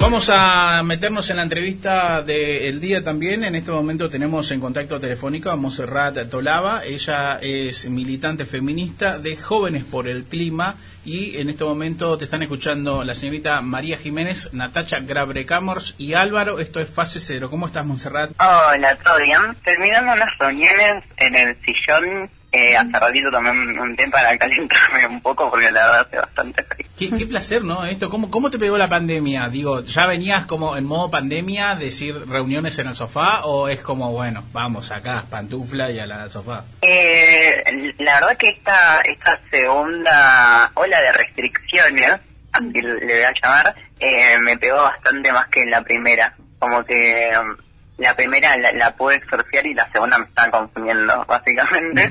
Pero no es tan terrible como que... Para los que no conocen, nosotros eh, salimos por algunas radios del interior, para los que no conocen Jóvenes por el Clima, que nos cuentes un poco sobre, sobre cómo se constituyen, quiénes son, qué hacen. Nosotros, bueno, acá en Capital los conocemos, yo tipo, vivo cerca del Congreso, así que los, los cruzo cada rato a, ustedes y, lo- y también veo como que los escucho militar por muchos lugares y qué sé yo, eh, sobre todo por estas cuestiones de, de justamente el clima, el cambio climático y todo lo que lo que se viene viviendo hace un montón, pero justamente ahora estalló pareciera. Eh, pero bueno, para los que no conocen, ¿qué onda nos puedes contar qué es Jóvenes por el Clima? Sí, sí, eh, Jóvenes por el Clima es una organización eh, que desprende del movimiento, eh, desprende, no es que se desvincula, tipo, seguimos en el movimiento Fridays for Future, que, eh, nada, surge en Europa, no sé si conocen, seguramente sí, a Greta Thunberg, que es como quien, orga- quien encabezaría eh, ese movimiento en Europa, y de alguna forma, eh, acá cuando se plantea, bueno, en realidad a nivel internacional, no solamente acá, cuando se plantea la, la primera movilización internacional por la crisis climática, está por, eh, por marzo de 2019, ya hace dos años, eh, en Argentina, bueno, como que surgía esta, esta cuestión de, ok, a nivel internacional están sucediendo ciertas movilizaciones, específicamente en Europa, que tienen como principal sujeto político la juventud. Y acá en Argentina no hay una organización que eh, de alguna forma tenga estas, eh, una organización juvenil que tenga eh, propuestas o una agenda reivindicativa en torno a lo ambiental eh, y que principalmente eh, se adecua a nuestro contexto geopolítico, económico y social. Entonces, creo que ahí eh, es donde surge este- esta, esta propuesta organizativa que hace nuestra organización en torno eh, a tener eh, ciertas posturas claras como o ciertas perspectivas que adoptamos en torno a- al analizar eh, la crisis climática como el, el latinoamericanismo.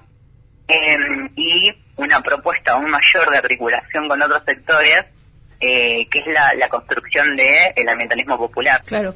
Sí, eh, que es, o sea, ustedes se juntan con organizaciones como eh, puede ser los trabajadores de la tierra y qué sé yo para para una propuesta de no sé mejor alimentación, de eso eso tiene que ver con eso. Sí, tiene que ver también con, yo creo que tiene que ver con eh, cómo la juventud de alguna forma, eh, como sujeto político, va dando ciertas discusiones que hacen a la construcción de la justicia social.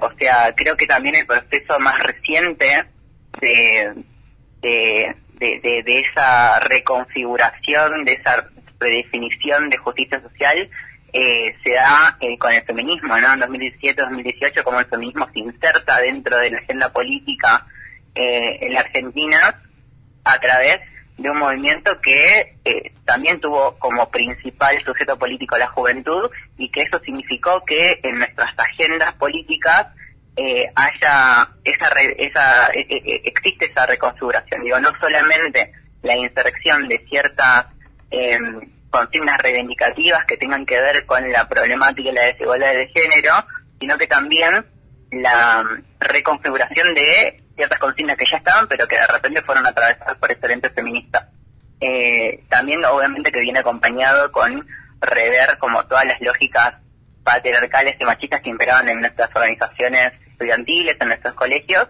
y con el ambientalismo sucede algo eh, similar. Eh, yo creo que de, de alguna forma eh, ahora la discusión ambiental se está maximizando, está llegando a todos los sectores y la juventud, eh, específicamente el sector estudiantil, que es un pilar muy importante de la juventud organizada en nuestro país, eh, lo está tomando como un, como un reclamo propio y es porque entendemos que en este contexto político no vamos a poder construir la justicia social que, que soñamos si no es también eh, si no está atravesada si no están atravesadas nuestras propuestas por ese lente ambientalista Y antes hablábamos de, de este contexto que estamos viviendo, ¿no? Y cómo, cómo- qué visión eh, tendrías en relación a qué pasó después de la pandemia, si se puede pensar que se tomó más conciencia o todo lo contrario. Obviamente que generalizar quizás nunca es bueno, pero quizás ustedes tienen como algún termómetro social en el que ven si realmente un poco se, re- se pudo reflexionar o repensar sobre cómo nos movemos, cómo cuidamos eh, el mundo o todo lo contrario. Al principio de la pandemia se decía que, que, que era una oportunidad para terminar el capitalismo. No sé si eso sucedió efectivamente, eh, pero sí creo que, que vino a instalar un, eh, varias discusiones que justamente también tienen que ver con lo ambiental. O sea, la pandemia es un, es un síntoma de la crisis ambiental, del detrimento ecológico. Eh, y, y que de alguna forma sí han permeado en, en la juventud y de alguna forma como no solamente la pandemia como un síntoma de esta crisis climática, sino lo que sucedió en cuarentena, digo, hemos eh, atravesado eh, lo- los incendios en el Amazonas, en Australia, que eh, es imposible de tapar. Digo, también acá en la Argentina el año pasado se incendiaron más de un millón de hectáreas eh, entre bosques eh, y humedales. Entonces, creo que de alguna forma no está, o sea, estamos siendo más conscientes de lo que pasa a nivel ambiental, pero también eh, estamos dando esa discusión eh, como contextualizada, ¿no? Porque de alguna forma el movimiento ambientalista también creció muchísimo durante durante la pandemia, pero es porque supo capitalizar esos momentos de digo, donde pasa eh, cuando sucedía digo, el- los incendios y en redes sociales como que de repente también la gente estaba mucho más atenta a lo que pasaba no sé si eh, recordarán ese momento de vivos de Instagram que eran interminables. Bueno, nosotros estábamos haciendo Dios con, con, respecto a lo que pasaba dentro de la coyuntura ambiental, que eso no se podía tapar. Digo, el año, el de nuevo, el año pasado se quemaron, se quemaron un millón de hectáreas en la Argentina y que de repente tienen su, eh, eso tiene su correlato con eh, lo que construimos desde, eh, como, como consigna concreta desde los ambientalismos no eh, nos quedamos únicamente en el análisis de eh, por qué se incendiaron eh, esos eh, es- esa- ese millón de hectáreas y que también hacemos digo, somos críticas digo, el 95% de los incendios son causados intencionalmente sino que la propuesta concreta ahí por ejemplo es la ley de humedales. Siguiendo esta línea que decís de no ser indiferente y acompañar, muchas veces pasa que si le preguntás, digamos, a cualquier persona, por supuesto que va a estar eh, queriendo apoyar eh, la- las luchas y sabiendo que el cambio climático es un horror, pero, y- o quizás hablo, ¿no? Haciéndome cargo, ¿no? Pero en el día a día no llevamos a cabo prácticas que sean afines con, con, con esto, ¿no? Pensando que la lucha es más grande y está ahí afuera, en la calle, etcétera, que lo está, pero también pueden ser prácticas cotidianas que contribuyan a esa lucha también y bueno, y lo personal es político y todo lo que compartimos, supongo. Entonces, ¿qué es lo que se puede hacer desde cada uno el lugar? Desde el lugar de cada uno. Sí, algo que, bueno, a mí al principio como que en términos de, de responsabilidades individuales no me interpelaba tanto la cuestión, siempre me interpeló por ahí de una cuestión más colectiva eh, y, y política, pero últimamente, eh, por ejemplo, esto de eh, la separación de, re- de- de residuos en origen, que es separar tus residuos en, en, en tu casa y eh, ir a, a, a un, eh, uno de estos, ¿cómo se llama? contenedores verdes acá en la ciudad de Buenos Aires o entregarlo a un recuperador urbano en, en la mano eh, es muy importante porque digo ahora me estoy empezando a interpelar porque justamente ver el trasfondo de eso hace que eh, justamente digo no tengamos que ver recuperadores urbanos purgando la basura como digo suele ser algo bastante recurrente acá en la ciudad. Creo que entender esa, esas cuestiones hacen a a de, de alguna forma humanizar el, el trabajo de otra persona eh, y también como a, a entender que no únicamente es una cuestión eh, en, en torno al, al, accionar político que tenemos en, en- en- de forma colectiva y en la calle y organizativa, sino también eh, como una un- que te da cierta coherencia, no adoptar ciertas responsabilidades individuales que no, no únicamente tienen que ver con esta separación de residuos en origen, creo que también hay muchas eh, otras formas de activar en, en lo individual, se puede hacer compost, por ejemplo, que mucha gente puede eh, estar como eh, reacia a eso. Yo en un momento también estuve como muy, eh, yo no voy a hacer esto, me parece una boludez, pero de repente cuando vos ves la magnitud que tiene, eh, después, o sea, si nosotros tiramos residuos orgánicos a la, a la basura es lo que termina generando después eh, en los basurales a cielo abierto que las napas de agua se contaminen.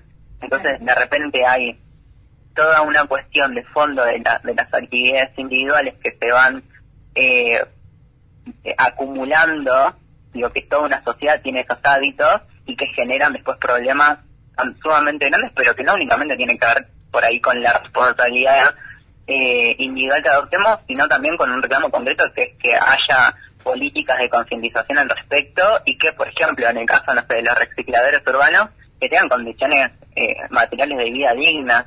Em, no, no, no únicamente pensar en eh, salvaguardar nuestra eh, nues- nu- nu- nuestra eh, ética y sentirnos eh, bien por separar los residuos y no aportar a que haya más residuos en este planeta, sino velar por las condiciones de vida de quienes hoy tienen un rol fundamental y principal en eh, que esos residuos tengan eh, otra, o- ot- otro tipo de uso, porque no únicamente son recuperadores, sino que después en las mismas cooperativas se le da otro uso a los materiales reciclables. La, eh, la pregunta que, que te voy a hacer ahora, digo, me, me he sentido interpelada muchas veces porque eh, por ahí pasa que cuando vos hablas de ambientalismo o qué sé yo, te tiran como, bueno, no, pero vos querés hacer algo que va contra la producción. O sea, como que siempre el lado reacio de la, de el que está en- no en contra del ambientalismo, porque no te dicen que están en contra, pero te dicen, no, ustedes quieren, o sea, algo que no se puede. Digo, en este sentido, la, eh, ¿te ha pasado a veces como tener discusiones sobre ambientalismo y que del otro lado digan, no, no, pero bueno, eso no, no, Es no se puede. Es claro. imposible porque eh, no sería productivo para, para la gente, eh, no para el planeta o, lo- o lo que, más, más que nada para la sociedad, ¿no? O sea, siento que muchas veces como que eh, se toma al ambientalismo o se ha tomado como algo de, bueno, no, estos jóvenes eh, que se ilusionan o tienen una utopía en la cabeza, pero la realidad es otra. Digo, no, no, no sé si te ha pasado, muchas veces me parece que, que pasa. No, sí, total. Bueno, en principio con lo que decís, eh, ya de, de entrada que hay una hay una una cuestión paternalista, ¿no? Y de, y de despreciar, de desvalorizar eh, el análisis que hacemos desde las juventudes. Pero mm, también, y volviendo a esta cuestión del desarrollo, se intentó eh, instalar como esta dicotomía entre desarrollo eh, o ambiente, eh, como si no, no fuera posible eh, conjugar las dos, pero de alguna forma también como que, digo, por ejemplo, los argumentos en torno al desarrollo tienen que ver con que justamente nosotros tenemos que producir divisas, eh, digo, teniendo una deuda monetaria en dólares eh, y que eso en el, en el, en el campo de eh, lo internacional con respecto a un al discurso que se adopta desde eh, el ambientalismo es eh, sumamente relevante. Digo por ejemplo nosotros eh, ahora estamos profundizando la matriz extractivista eh, del país para pagar una deuda monetaria y eso eh, para también de alguna forma, digo, no solamente somos acreedores de esa deuda monetaria, sino también acreedores de una deuda ambiental que los países del norte global eh, generaron. O sea, hoy, por ejemplo, los países desarrollados que tienen una política eh, verde, una política ambiental sustentable y que están in- introduciéndose en la, en la en una transición energética necesitan de recursos naturales que no poseen y eso significa una profundización en nuestro sistema, en, nuestra matriz productiva. Creo que hay eso, muchos factores que hacen al debate, pero definitivamente, eh, bueno, no se puede pensar que el ambientalismo eh, es una es una cosa de bobos, como salió, salieron unas notas, eh, una nota hace hace una semana. Eh, creo que esa caracterización es sumamente irresponsable, pero que también en algún momento eh, se va a ver la magnitud de eh, el disparate que significa. Te agradecemos, Montserrat, eh, por este tiempo eh, y bueno, muchas gracias. Ojalá se sigan sumando más gente y por supuesto invitar a todos aquellos que se quieran sumar. Si querés recordarles tus redes sociales y demás, estaría buenísimo. Eh, nada, jóvenes por el clima es arroba jóvenes por el clima arg, como, eh, nada, sí, jóvenes por el clima arg, RG, como no repetir arg al final, porque justo chocan las dos A. Eh, y también, bueno, tenemos un programa de radio, eh, de jóvenes por el clima en Nacional Rock, eh, que es arroba eh, qué mundo nos dejaron, Eh, y nada, si quieren ir a echar un ojo, subimos cositas a, a Spotify también, así que pueden ahí buscarnos en Spotify como que mundo nos dejaron. Muchas gracias por tu tiempo. Te mandamos un fuerte abrazo. Buenísimo. Gracias. Muchas gracias. Nos vemos. Chao, chao. Así pasaba Montserrat Olava, ella es militante feminista de Jóvenes por el Clima y por supuesto vayan a buscarla en las redes sociales y asumir esta nueva causa.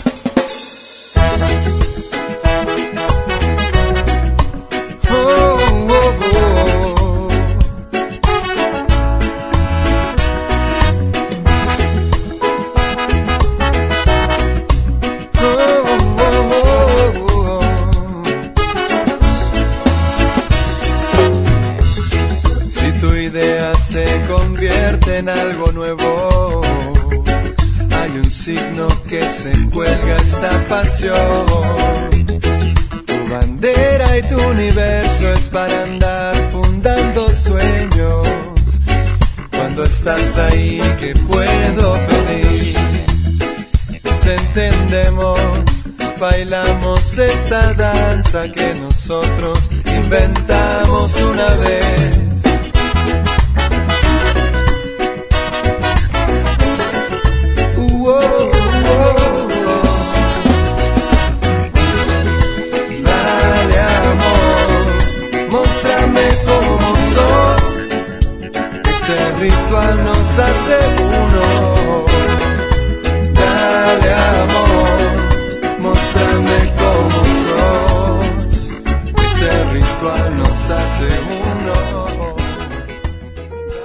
Diccionario Integral de la Real Academia Argenta.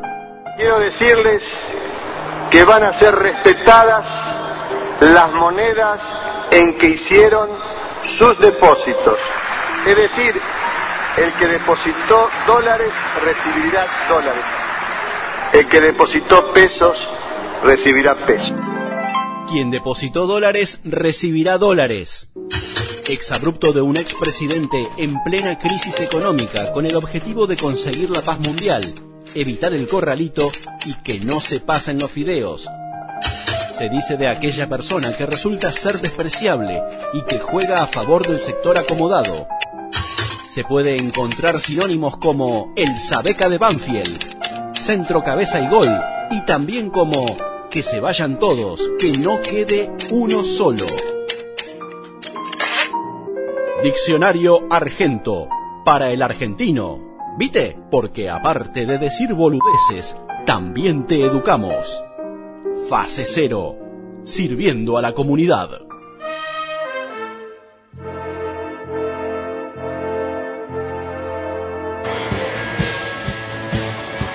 De, de Javier Dolte, que en realidad lo conocen más por... que es una autora que estudió comunicación y tuvo que esperar todos estos años, o sea, casi nueve años después, para que sacara esta segunda novela. Voy a hablar de Teoría King Kong, de en el 2019 la primera edición, María Jiménez está en fase cero. que es una autora que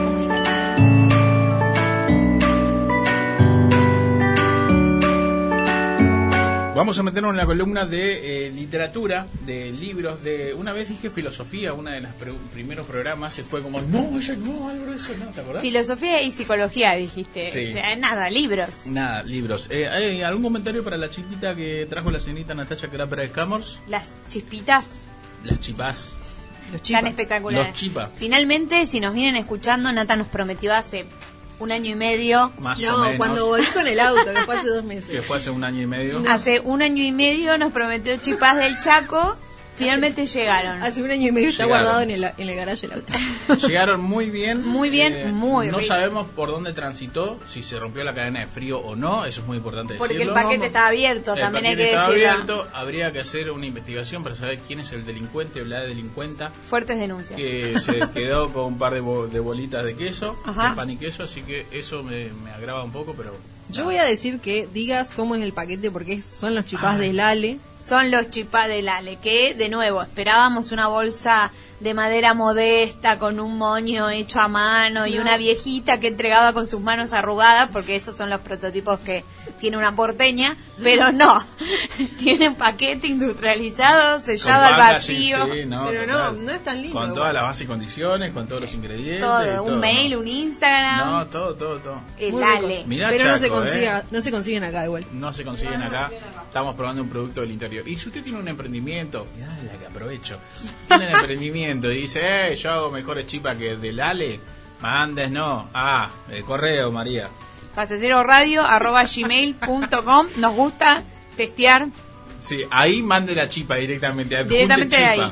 Adjunte chipa, Una foto por vino. lo menos. Una- para darnos una idea. Claro, sí, parece que con la foto está rica. Bueno, íbamos a hablar de, de literatura, de libros y todas esas cosas, pero María se comió un bollito de queso, por lo tanto hay que estirarlo, Natacha.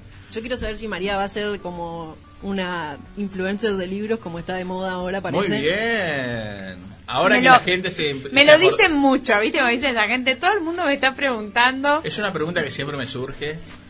Eh, me daría mucha vergüenza mostrar el rostro, Viene robando hace sinceramente. 39 programas y le da vergüenza. Pero co- acá, ¿vos escuchaste? Hablamos. Dije mostrar el rostro. Acá no muestro el rostro. Es más, yo creo que hay que denunciar esto, que nosotros no queríamos sacar las fotos. Álvaro nos obligó a hacer la sesión de fotos. Porque yo estaba muy bien acá detrás del micrófono sin que nadie me conozca. O sea, todo, todo el universo que usted estudió en la universidad, de que bueno los medios van cambiando y zaraza, eh, sí, pero nosotros nos gusta hacer radio a la vieja usanza. Que Igual es- a... Ah, perdón. No, no, también esto es vieja usanza que no, no te interrumpen en el aire. No, igual iba a decir algo a favor tuyo y sé que no podía esperar. iba a decir que a favor de Álvaro tenía razón. Había que sacar las fotos. Esas son compañeras, esas son compañeras. Bueno. Vamos a la mejor columna de este maldito programa. Yo voy a decir una cosa, la mejor columna es la de cosas que encontramos en internet. Sí, es verdad. lejos. Es verdad. Bueno, ¿qué libro trajo hoy María? Hoy traje El Fuego entre Nosotras, que es nuevito, nuevito. Salió ahora en, en mayo del Mirá. 2021. Si estás escuchando este en el futuro ya no es nuevito. Pero si estás, lo, lo estás escuchando medio eh, ahora, sí. Es de Dalia Rossetti, que en realidad es el seudón- el seudónimo de la artista Fernanda Laguna, que es una escritora, poeta eh, art- y artista visual de Argentina, que escribió eh, varias novelas. Bueno, esta es la más reciente. Es una historia que, cuenta en primera persona en un principio, eh, la historia de, Valeria, que es eh, empleada doméstica de María, eh, que es eh, una mujer heterosexual, casada, con hijos, y bueno, y resulta que Valeria se enamora de ella. Y María, que es eh, estudia arte, le toca irse un congreso como una oportunidad laboral eh, así como in- inesperada y no laboral pero digamos de participación inesperada y también una buena oportunidad. Eh, y le toca irse un congreso en Bariloche no entonces eh, gracias a algún plan entre medio de tramoya medio adolescente medio de enamorada Valeria eh, decide y logra acompañarla entonces, medio que la historia arranca y da como un giro así medio loco cuando nos encontramos con este nuevo escenario que es el Congreso de Arte en Bariloche. Que ahí se. como que el punto de vista cambia un poco, sale un poco de, de Valeria. eh, sobre todo cuando encontramos un nuevo personaje en el Congreso que es justamente el de Dalia Rossetti, que como les decía antes, es el seudónimo eh, de la autora real, digamos, ¿no? Pero en este caso, Dalia Rossetti es un personaje que sirve como para romper un poquito, eh, si querés, la novela rosa que estábamos teniendo, lo romántica de la historia de amor, del amor prohibido, si querés, entre Valeria y su empleadora, que encima es heterosexual y etcétera.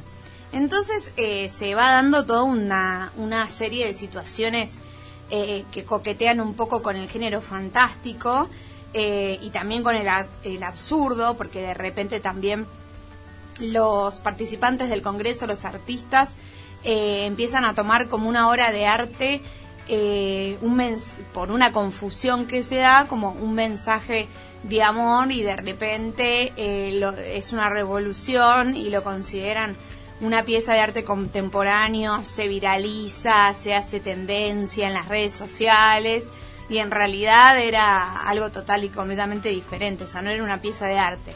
Pero con todo esto, la autora lo que hace es un poco satirizar, ¿no? Un mundo artístico, como les decía, ella es artista visual, entonces eh, conoce bien ese mundillo eh, y se burla un poquito a veces del esnovismo que puede haber en ciertos mundos eh, así, ¿no? En todos los mundos artísticos, quizás en el, arte visual en general, que a veces es, o, el arte contemporáneo, ¿no? Que a veces es en algún punto un poco elitista, se podría pensar. Pero lo hace la autora, lo escribe de una manera muy... eh, no sé si disruptiva es la palabra, pero sí con un estilo muy propio que, que mezcla el humor con en algún punto una impronta no política también eh, se podría decir que es un poco en palabras de ella también lo dice como un relato eh, lésbico erótico con, con situaciones de, sexo bastante explícitas eh, muchas referencias y sátiras como les decía a este mundo del arte y también eh, muy ayornado, porque eso también me gusta de las historias, ¿no? Cuando hacen alusión a cosas propias de la época, como las redes sociales y como todo esto de la, de la aceptación y la validación con la gente, ¿no? Como si todos nos encantan y es una obra de arte, entonces es una obra de arte. Y también hay como una parte muy interesante, que es lo que les decía que coteaba un poco con la fantasía, porque en términos mismos de la novela, eh, se arma como toda una liga, como si fuesen los X-Men de empleadas domésticas en el Congreso, que, que tienen ahí como toda una, una movida bastante interesante eh, de leer, que mm, ella, la autora, o sea, eh, Laguna, cuenta que el personaje de Dalia, o sea, su alter ego, viene también a, decir cosas como que eh, son políticamente incorrectas y quizás uno no lo puede decir. Entonces mete este personaje como para un poco discutir quizás con sus propios principios. Entonces eso se ve eh, en el libro, que tiene como una lectura muy rápida de esas que son palabras cortas, eh, pocas descripciones, como diálogos muy directos, es de esos que lees eh, rapidín y no por eso es, digamos, no lo digo mal, eh, tienen un humor muy bueno, que escribir con humor es complicado eh, y ella lo hace muy bien y muchas veces también eh, juega con esto de lo que es real y lo que es ficción porque los mismos personajes por momentos lo dicen, ¿no? Porque es es una historia realista que pasa en este plano, en este mundo, pero que también tiene algunas cosas medio absurdas o medio fantásticas y los personajes muchas veces se plantean, hablan un poco de esto, como de, bueno, no sé si esto pasó, o, bueno, o sea, como que juega un poco con la realidad y la ficción. Eh, y la autora dice, eh, mm, yo leí eh, una vez una entrevista que dice algo muy muy piola con respecto a lo que es como la realidad o no o la no realidad y que lo que ella dice es que la historia que nos contamos o el relato que nos construimos estoy para- parafraseando no es que lo dijo textual eh, como que eso también hay que darle bola no como que la historia que creemos o las interpretaciones que hacemos sobre las situaciones es otra manera de realidad. Eh, lo que sentimos frente a determinada situación o la lectura que hacemos de las de las escenas, como que ella dice que, bueno, que en algún punto todas tenemos un, un alter ego o tenemos distintas personas en un solo ser que de repente eh, sienten determinadas cosas en distintas situaciones, eh, solo que ella le puso un nombre y se llama Dalia, ¿no? Entonces como que me parece interesante eso del relato que nos construimos a nosotros mismos y también al mismo tiempo eh, la autora dice muchas veces que que a veces no es necesario, ¿no? Porque con, con esto de que le decían, bueno, debe ser como una crítica a este mundo artístico, y si bien tiene eh, un poco de eso, ella dice como que a veces no es que uno tiene una opinión sobre algo o quiere hacer una denuncia súper eh, revolucionaria sobre determinado mundo, sino que simplemente a veces uno quiere como sobrevivir lo mejor que puede y una forma de hacerlo es escribir y escribir y entretener como que ya es un montón. O sea, como que ella dice también que, que el entretenimiento es algo muy importante, poder sonreír es algo muy valioso y que no a, veces no es necesario eh, plantarse en ningún lugar, como si voy a tener una postura sobre esto o voy a acá con este libro voy a romper barreras. No. Entonces, en ese sentido, me parece piola también mostrar cosas como les contaba, como este erotismo eh, eh, sin de todo tipo, sin necesidad de por eso estar diciéndonos nada necesariamente. De repente me parece igual como, como que en realidad se está corriendo de que una persona no tiene que hacerlo con cierta intención, pero que todo lo que ha- haces es político. O sea, que vos pongas una pareja que sea gay y no una pareja heterosexual ya te habla y ya es político de alguna manera, o sea, claramente, pero me parece que no, no, no siempre tiene que ser con una intención así, como decís, disruptiva, qué sé yo, pero obvio que todo lo que, hacemos es político. Ni hablar, desde las voces que elige, sí, sí, las, sus elecciones, sus deseos plasmados en las hojas, y sin duda, de los personajes, ¿no? Obviamente corriendo la autora de, de los narradores. Así que, bueno, los invito a ver El Fuego entre Nosotras, a leer, eh, a conocer las cosas que hace eh, Fernanda, Fernanda Laguna o Dalia Rossetti, que es su seudónimo literario, que, ah, que además ella cuenta que lo creó una vez en un bar eh, cuando escribió un cuento que se llama Tatuada para siempre, eh, que también habla de, una relación eh, afectiva entre dos mujeres eh, y que fue porque ella se la autora se sentía muy ansiosa en un bar porque no la atendían y como que empezó a escribir y a pensar como desde otra voz, quizá más eh, menos políticamente correcta de lo que a veces se nos permite socialmente. Así que bueno, me parece interesante todo lo que plantea. Espero que consigan el libro, que igual está en todos lados porque es nuevo y además también está online. Así que El Fuego entre Nosotras de Dalia Rossetti o Fernanda Laguna.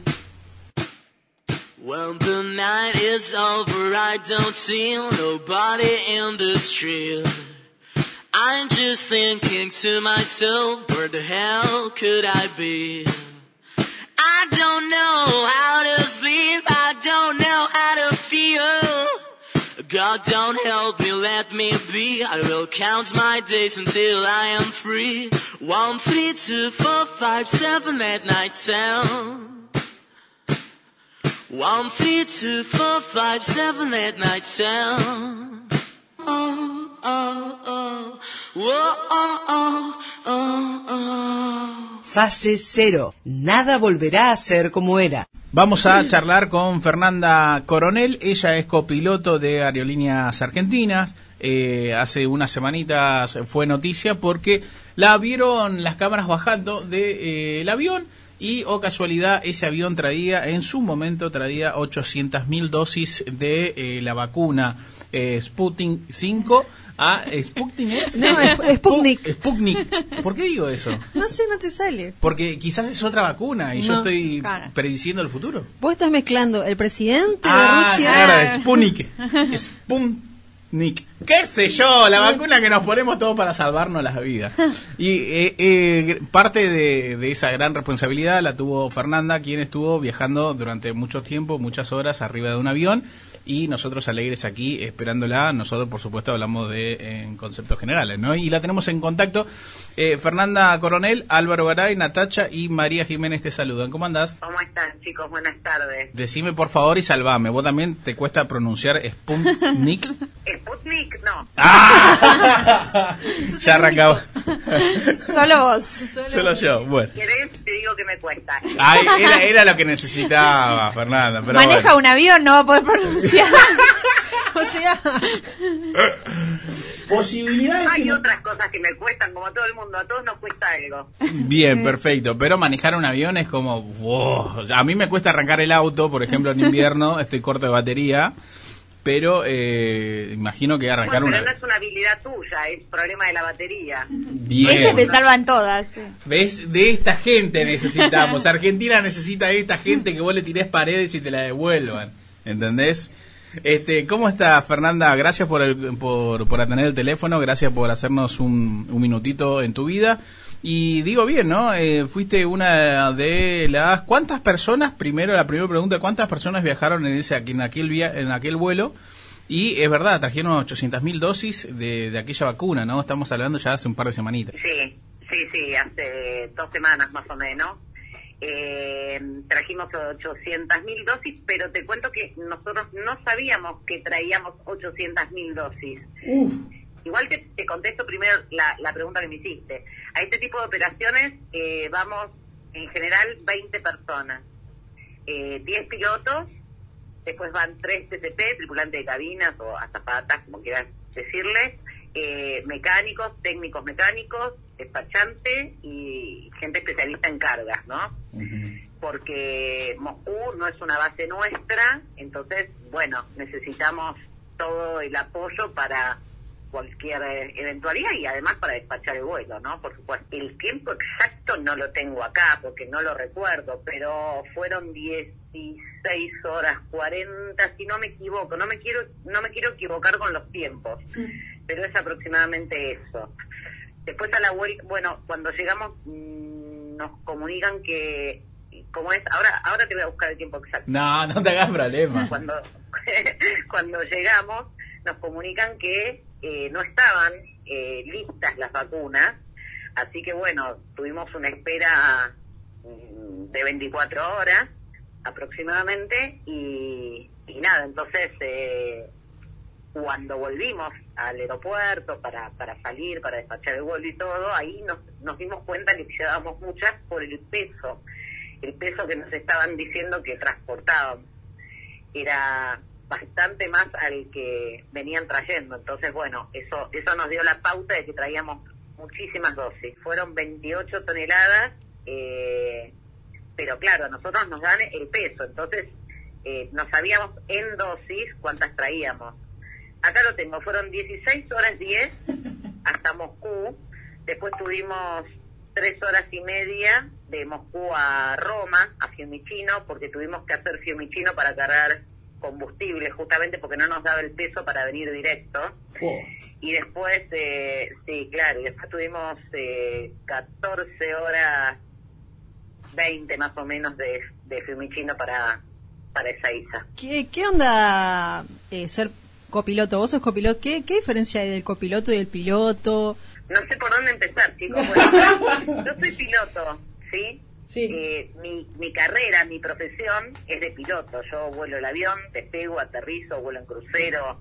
eh, así que mi profesión es piloto. Eh, después, dentro de la empresa, como en cualquier empresa aérea, hay cargos, hay puestos. Está el puesto del comandante, que es piloto, y el puesto del copiloto o primer oficial, que también es piloto. Somos todos pilotos. Eh, el comandante es el que tiene rango más alto, el que está a cargo y es responsable de todo, de toda la operación, de la aeronave, del- de, lo, del- de lo que se transporta, eh, de todo. Eh, yo en este avión también tengo una, una patente, una licencia aparte que se llama eh, piloto al mando, porque es un avión que hace distancias muy largas, donde en general va un comandante con dos o con tres copilotos. Entonces nos vamos turnando para descansar en los vuelos y cuando el comandante no está, el que queda a cargo es el que tiene la licencia de piloto al mando. ¿Siempre quisiste ser pilota? ¿Piloto? No, no, lo descubrí a los casi 18 años cuando mi, mi, mi papá, que es piloto privado, y en ese momento estaba haciendo piloto privado y piloto por hobby, por, para decirlo de alguna manera, para que se entienda. Él no, no se dedica a esto, él es abogado. Eh, me llevó a volar, él estaba haciendo el curso de helicóptero también por hobby, y me llevó a mí a volar y ahí descubrí la aviación como posibilidad y, y me encantó. Yo estaba haciendo el curso de ingreso a abogacía y, y cuando me pidieron que me decida, bueno, me decidí por volar. Claro, qué copado. que- No, no sé, ¿En yo- paracaídas te tiraste? No, en paracaídas no me tiré.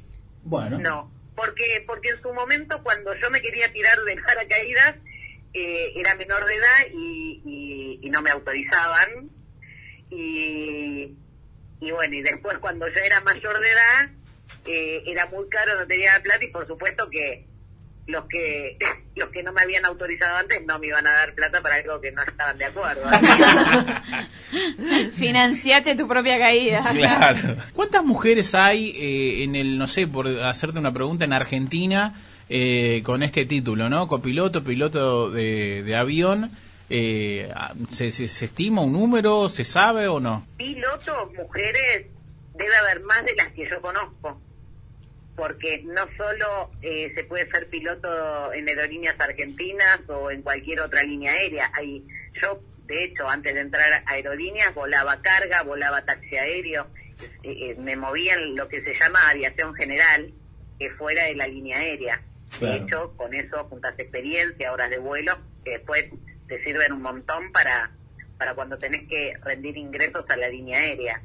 Eh, así que mujeres pilotos eh, en Argentina no tengo la cuenta, no sé cuántas son, sé que cada vez hay más.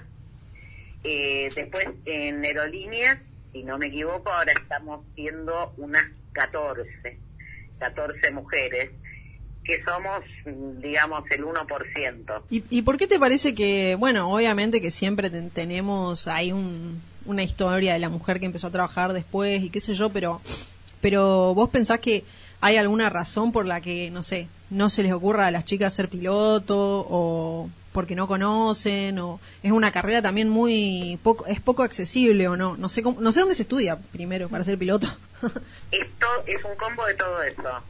Eh, igual yo creo que ahora las nuevas generaciones lo tienen como mucho más eh, visible todo. En mi, en mi época no había eh, el acceso a Internet eh, para, para descubrir ciertas cosas. Hoy, no sé, lo ven en una fotito, ven una mujer al mando de un avión y dicen, ah, mira, o nos escuchan hablando con una ah. Ah, esa es buena. como vos decís, es una carrera muy cara, porque la hora de vuelo es muy cara, la aviación es en dólares, por eso cuando, cuando hablan de los precios de los pasajes, yo siempre digo, bueno, la aviación es en dólares. No, lo barato sale caro en aviación. Y, y la aviación se mueve en dólares desde el momento que decidís hacer la carrera, ya tenés que saber que eh, los costos son en dólares y por eso es, es, es cara. Lleva muchos años a los que a mí me costó eh, 15 años juntar la experiencia y poder entrar a aerolíneas argentinas. Hay gente que entra antes, hay gente que, que no lo que, que no entra, que no lo que no llega, que no, no lo logra. Eh, pero no no es porque no sean aceptadas, sino porque eh, tal vez no se acercan o no o no o no tienen ganas de hacer esa carrera tan larga, llena de incertidumbre, porque eh, no es que eh, todo el aquel piloto que decide ser piloto logra entrar a la línea aérea. Entonces, como que es una incertidumbre también, ¿viste? Mira, hoy, hoy, 12 de mayo, eh, se cumplen 29 años de que me subí a hacer la primera hora de vuelo, porque era el cumpleaños de mi papá. Un aplauso, un, aplauso para el aniversario. Muy bien. Es un montón de tiempo. A comer más- sanguchitos. Sí, mínimo. Mínimo, mínimo. Sanguchito Pero hay, hay otro hay otro perfil de Fernando, o sea que es la misma persona, pero tiene habilidades eh, para pintar. Si ustedes pueden ir ya a Twitter, pueden buscarla y ver las obras que hace esta mujer y nada menos que hablar con un fanático de Maradona. eh, es hermoso y ella dibujó a Maradona. Sí, ¿entendés? deja algo de talento para la gilada, porque no puede manejar avión, pintar. co- Y ¿Qué hacemos hacer, el resto? Claro, que, que- ¿cuán, cuán alta no va a En dejar la este momento te voy a mandar algo que estoy haciendo, pero que no lo puedo decir. Uh. Te voy a mandar para que lo vayas viendo. Uh. Porque es el regalo de cumpleaños de mi papá y obviamente no lo puedo decir. Claro, no se Claro, claro. Ahí acaba de llegar una foto, yo no voy a decirlo. Bueno, este lo empecé hoy porque nada, mi papá que no quiere que le regalen nada y dije, no, nada, no, ¿cómo puede ser? Así que bueno, él es muy, muy fanático. Ah, pará. Creo que sí. La estoy distinguiendo todavía, no abrió, pero ya vi la silueta y creo que entendí, ya entendí la silueta. Muy bien, Va- sigamos hablando, te interrumpí, perdón, te interrumpí. ¿Cómo llegaste a Maradona? ¿Cómo, ¿Cómo te surgió? ¿Cómo te inspiró? ¿En qué momento de tu vida te agarró? ¿Por qué Maradona? ¿Sos futbolera? ¿Sos maradoniana. No, no, no, no, no soy futbolera ni soy maradoniana. Ninguna de las dos. Mira. Eh, no, obviamente sí, me encanta, muero cuando juega la selección, me encanta mirarlo, me pongo fanática, pero no, no soy de ningún cuadro de fútbol, no, no estoy pendiente del fútbol. Maradona me impactó de la misma manera que me impactó Freddie Mercury en su momento, que también lo pinté, eh, me impactó lo que generó en el mundo y lo que generaba y, y lo que generó después de su muerte. Eh, pocas personas podés llegar a conocer que sean tan conocidas en todos lados del mundo, que nos ubiquen en el mapa por esa persona, que genere todo lo que generó. Y la verdad, por supuesto, me comí todos los documentales y todo y dije, sí, sí, yo siento que lo tengo que pintar. Eh, invitamos a la gente a que se meta en Twitter, allí como eh, arroba Tana. Eh, ¿Es así? Flying. Bueno, mi inglés es muy malo, Fernanda, me estás humillando. No quiero jugar más a este juego. Ni Sputnik ni Fly. Ni Sputnik, El ruso ni y el inglés ni- está flojo. Ni, ni es un título, Álvaro. No, todo bien, lo, lo- lo digo con amor. Acá pueden ver las fotos de Dieguito con el balón ahí. Muy bien, fe- perfecto. Y contanos qué, qué hay detrás de esto. De una vez que lo pintás, ¿no? Primero, primera pregunta, ¿lo terminaste el cuadro ya o no? Sí, sí, lo terminé, lo terminé. No sé qué es lo que está en Twitter, no sé si subí el final. Ah, creo no que sé. sí, creo que lo subí.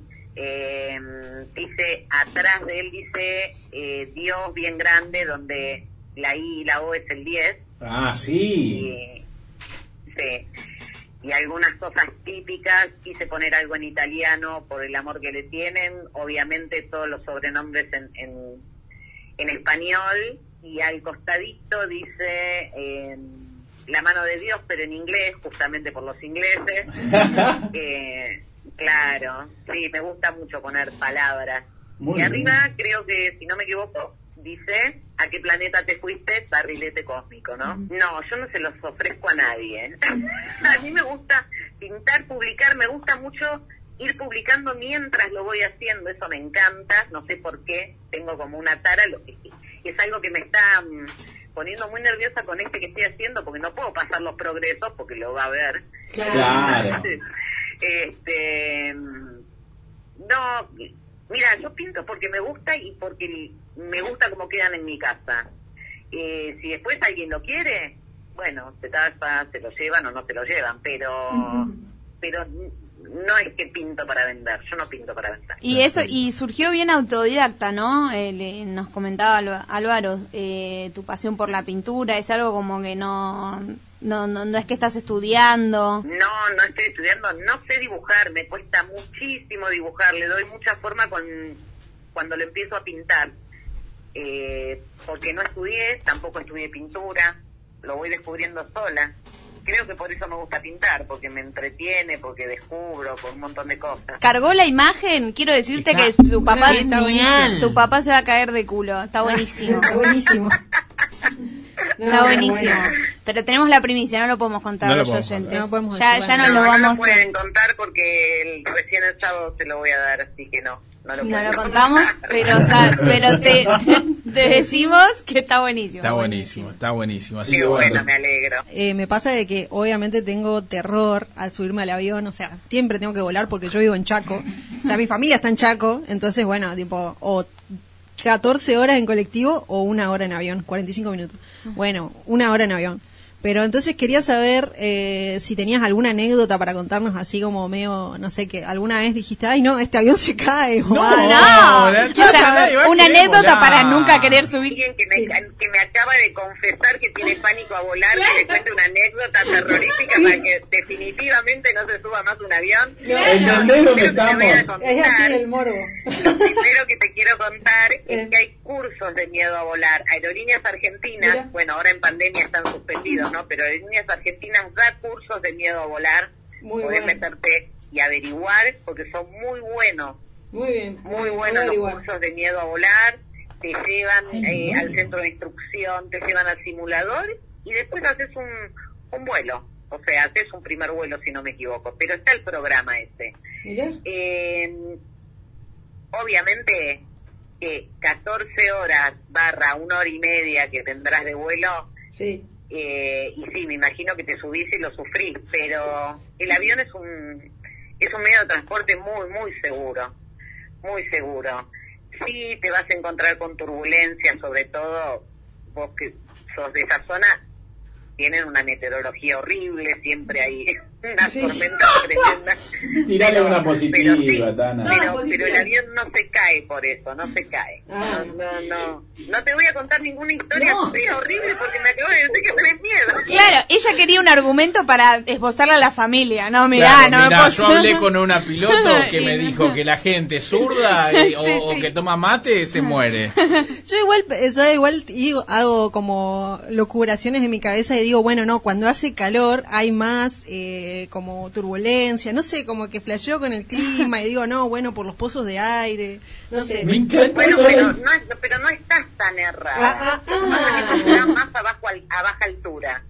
En, en general, al mediodía, viste, cuando cuando eh, por el recalentamiento y estás a baja altura, suele haber turbulencia, sí. Puede ser que eh, el calor a veces a baja altura genere turbulencia, pero leve, o sea, nada, nada grave. Después también tenés, bueno, factores de, de meteorológicos de tener una tormenta cerca, pero ninguno la va a atravesar por el medio. Eh, para cerrar, quisiste estudiar abogacía, quisiste estudiar medicina y atención a esta, quiso estudiar locución. Entonces, con esa voz hermosa, te quiero pedir que te despidas. Esto fue fase cero, donde nada volverá a ser como era. A ver si sale. Bueno, chicos, de fase cero, eh, seguramente nada volverá a ser como era, pero esperemos que sea mejor. Les mando un beso enorme. Besitos grandes. Chao, chao. Chao, hasta luego. Ahí pasaba entonces Fernanda Tana Coronel, copiloto de Aerolíneas Argentinas, responsable y parte del equipo. eh, de- Piloto. Es piloto, pero fue Pero es copiloto. copiloto. Del vuelo Es fue piloto, copiloto. Pero no, no- ¿Me querés corregir? No estudiaste, no prestaste atención a la lección que nos dio. Es piloto, el ser copiloto, o sea, su, su profesión es de piloto. Pero ella como en ocupó el cargo de cualquier copiloto momento cuando- ocupó el cargo en ese vuelo, pero ella Pero es es lo piloto. Bueno, es la Fernanda Latana Coronel. Gracias. Gracias por tu onda. Y vayan a ver los cuadros que están muy buenos. eh. Muy, muy bueno. Well,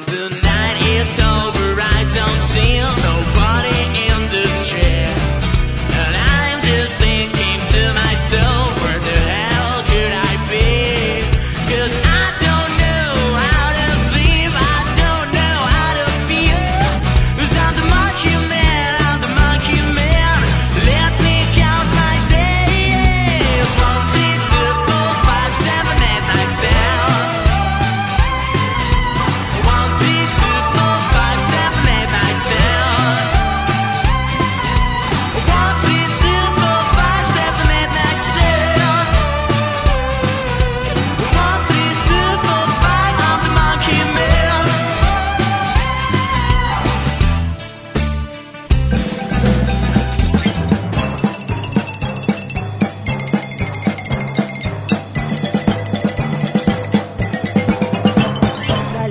Arranca el juego que todos quieren, eh, lo que eh, el, el apodo de River Plate, Gallina. similar, sinónimo, Millonario. sinónimo del animal. Gallina. Eh, ¿Se le dice otro animal a River además de gallina? Sinónimo de, De gallina. Ah, pollo. Punto para María. Ese es sinónimo de gallina. No, me parece que no es lo mismo.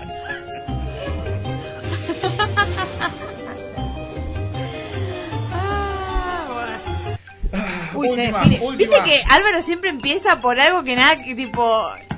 Lo que pasa es que soy re versátil, soy así práctico, práctico, práctico. Mirá, Empieza, empieza, empieza. salsita, ya te puse la Empieza. carne al horno y te, voy, te estaciono el auto, ¿entendés? Todo, todo. Y te abro la cerveza con los dientes, todo junto. Bueno, ahora adivina el juego. Ahora adivinar el juego de la Como los viejos ro- viejos nefastos le dicen a la esposa. Suena. Mi germu. Bruja. ¡Correte! Ah, bruja. Corre, tiene una alternativa. Bueno, está bien, sí. María, sí. correte. Por eso saliste último. No, no me diga. Puntaje oficial. Ah, ¿ya terminamos? de- sí, Ah, no sé. Puntaje oficial. No, falta un... ¿Ya Pero ya está? pasamos tres, sí, sí, se alcanza el tiempo. Ok. Puntaje oficial eh, de este juego que seguramente no hay chance que haya perdido yo. Obviamente, estamos hablando de, de Huracán Baby. Odio darte las malas noticias. No te la creo. Se murió mi papá. Siempre otras malas noticias. Otras que no las sabías. Sí. Otra que no te tomo por sorpresa. Huracán está en zona de descenso, ¿no? Huracán Bebé está eh, en zona de descenso de la C. No. Salió tercero con 7 puntos. Qué porquería que este juego. En segundo puesto Tortugas Ninja con 8 puntos. Y ganadora, bueno, nada, que Alex decirles. Alex Mack con 9 puntos. Está contando con los dedos. Pero estuvo parejo, a diferencia de otras veces eh, que, que Huracán Bebé, o sea, Alvarito está atrás, atrás. Esta vez estuvo bastante cerca. Pero bueno, volviste a ser lo que eras. Un perdedor.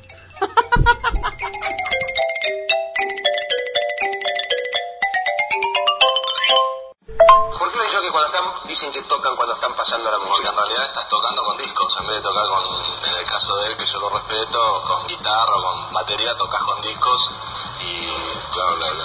Pasa todo. Bla, bla, bla.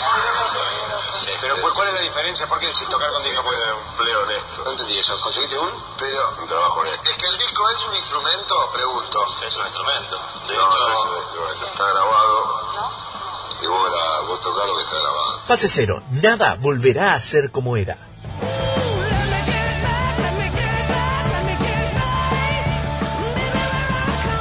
Fase cero. Nada volverá a ser como era.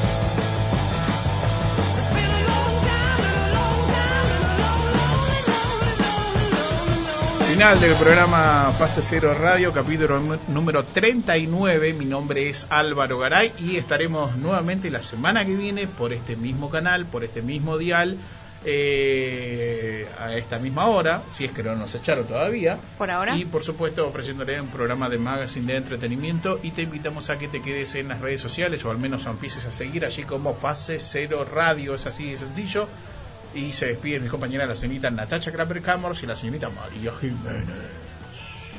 Bueno, espero que les haya gustado este programa. eh, espero que les haya gustado la, la, la mejor sección, que es la de las notas que encontramos en internet. Nota que encontramos en internet, sí, sí, Tengan- el resto es son cosas que porquería. encontramos Cosas, en internet. cosas que encontramos en internet. Tengan mucho cuidado con el tema pedos, ahora que sabemos que, puede- que podemos contagiarnos. Miren dónde están poniendo el hocico, nada de estar chequeando si fue Pepe o Quique, el que se largó Quédate la con la duda. Quédate con la Y duda. que la liga siempre. Fue Quique el que se largó el pedo, ya te lo aseguro. Pobre Quique. Y bueno, si quieren mirar un documental muy interesante, pueden mirar El Espanto en, net, en Amazon. o en Cinear. Y si quieren mirar una serie para pasar el rato, pueden mirar Special en Netflix. María Jiménez se despide de su público. Adiós, público. Gracias por todo, perdón por tan poco. Gracias por acompañarnos. Nos hemos reído, hemos aprendido, ¿Has hemos triunfado? llorado. He triunfado. Eh, debo decir que vengo bien de racha. Lo que pasa es que yo no empiezo. Sí, bebé, los pezones. Yo, modesta, en mi trono. Para algunos que no aprenden de humildad. Así Nos es. vemos la semana que viene aquí. Capítulo 39, fase 0. Estamos más cerca de los 40 que de los 5. No, ojo, podemos pasar 41. Sí. Directamente. Chao. Nos salteamos uno. Chau, Álvaro. Chao.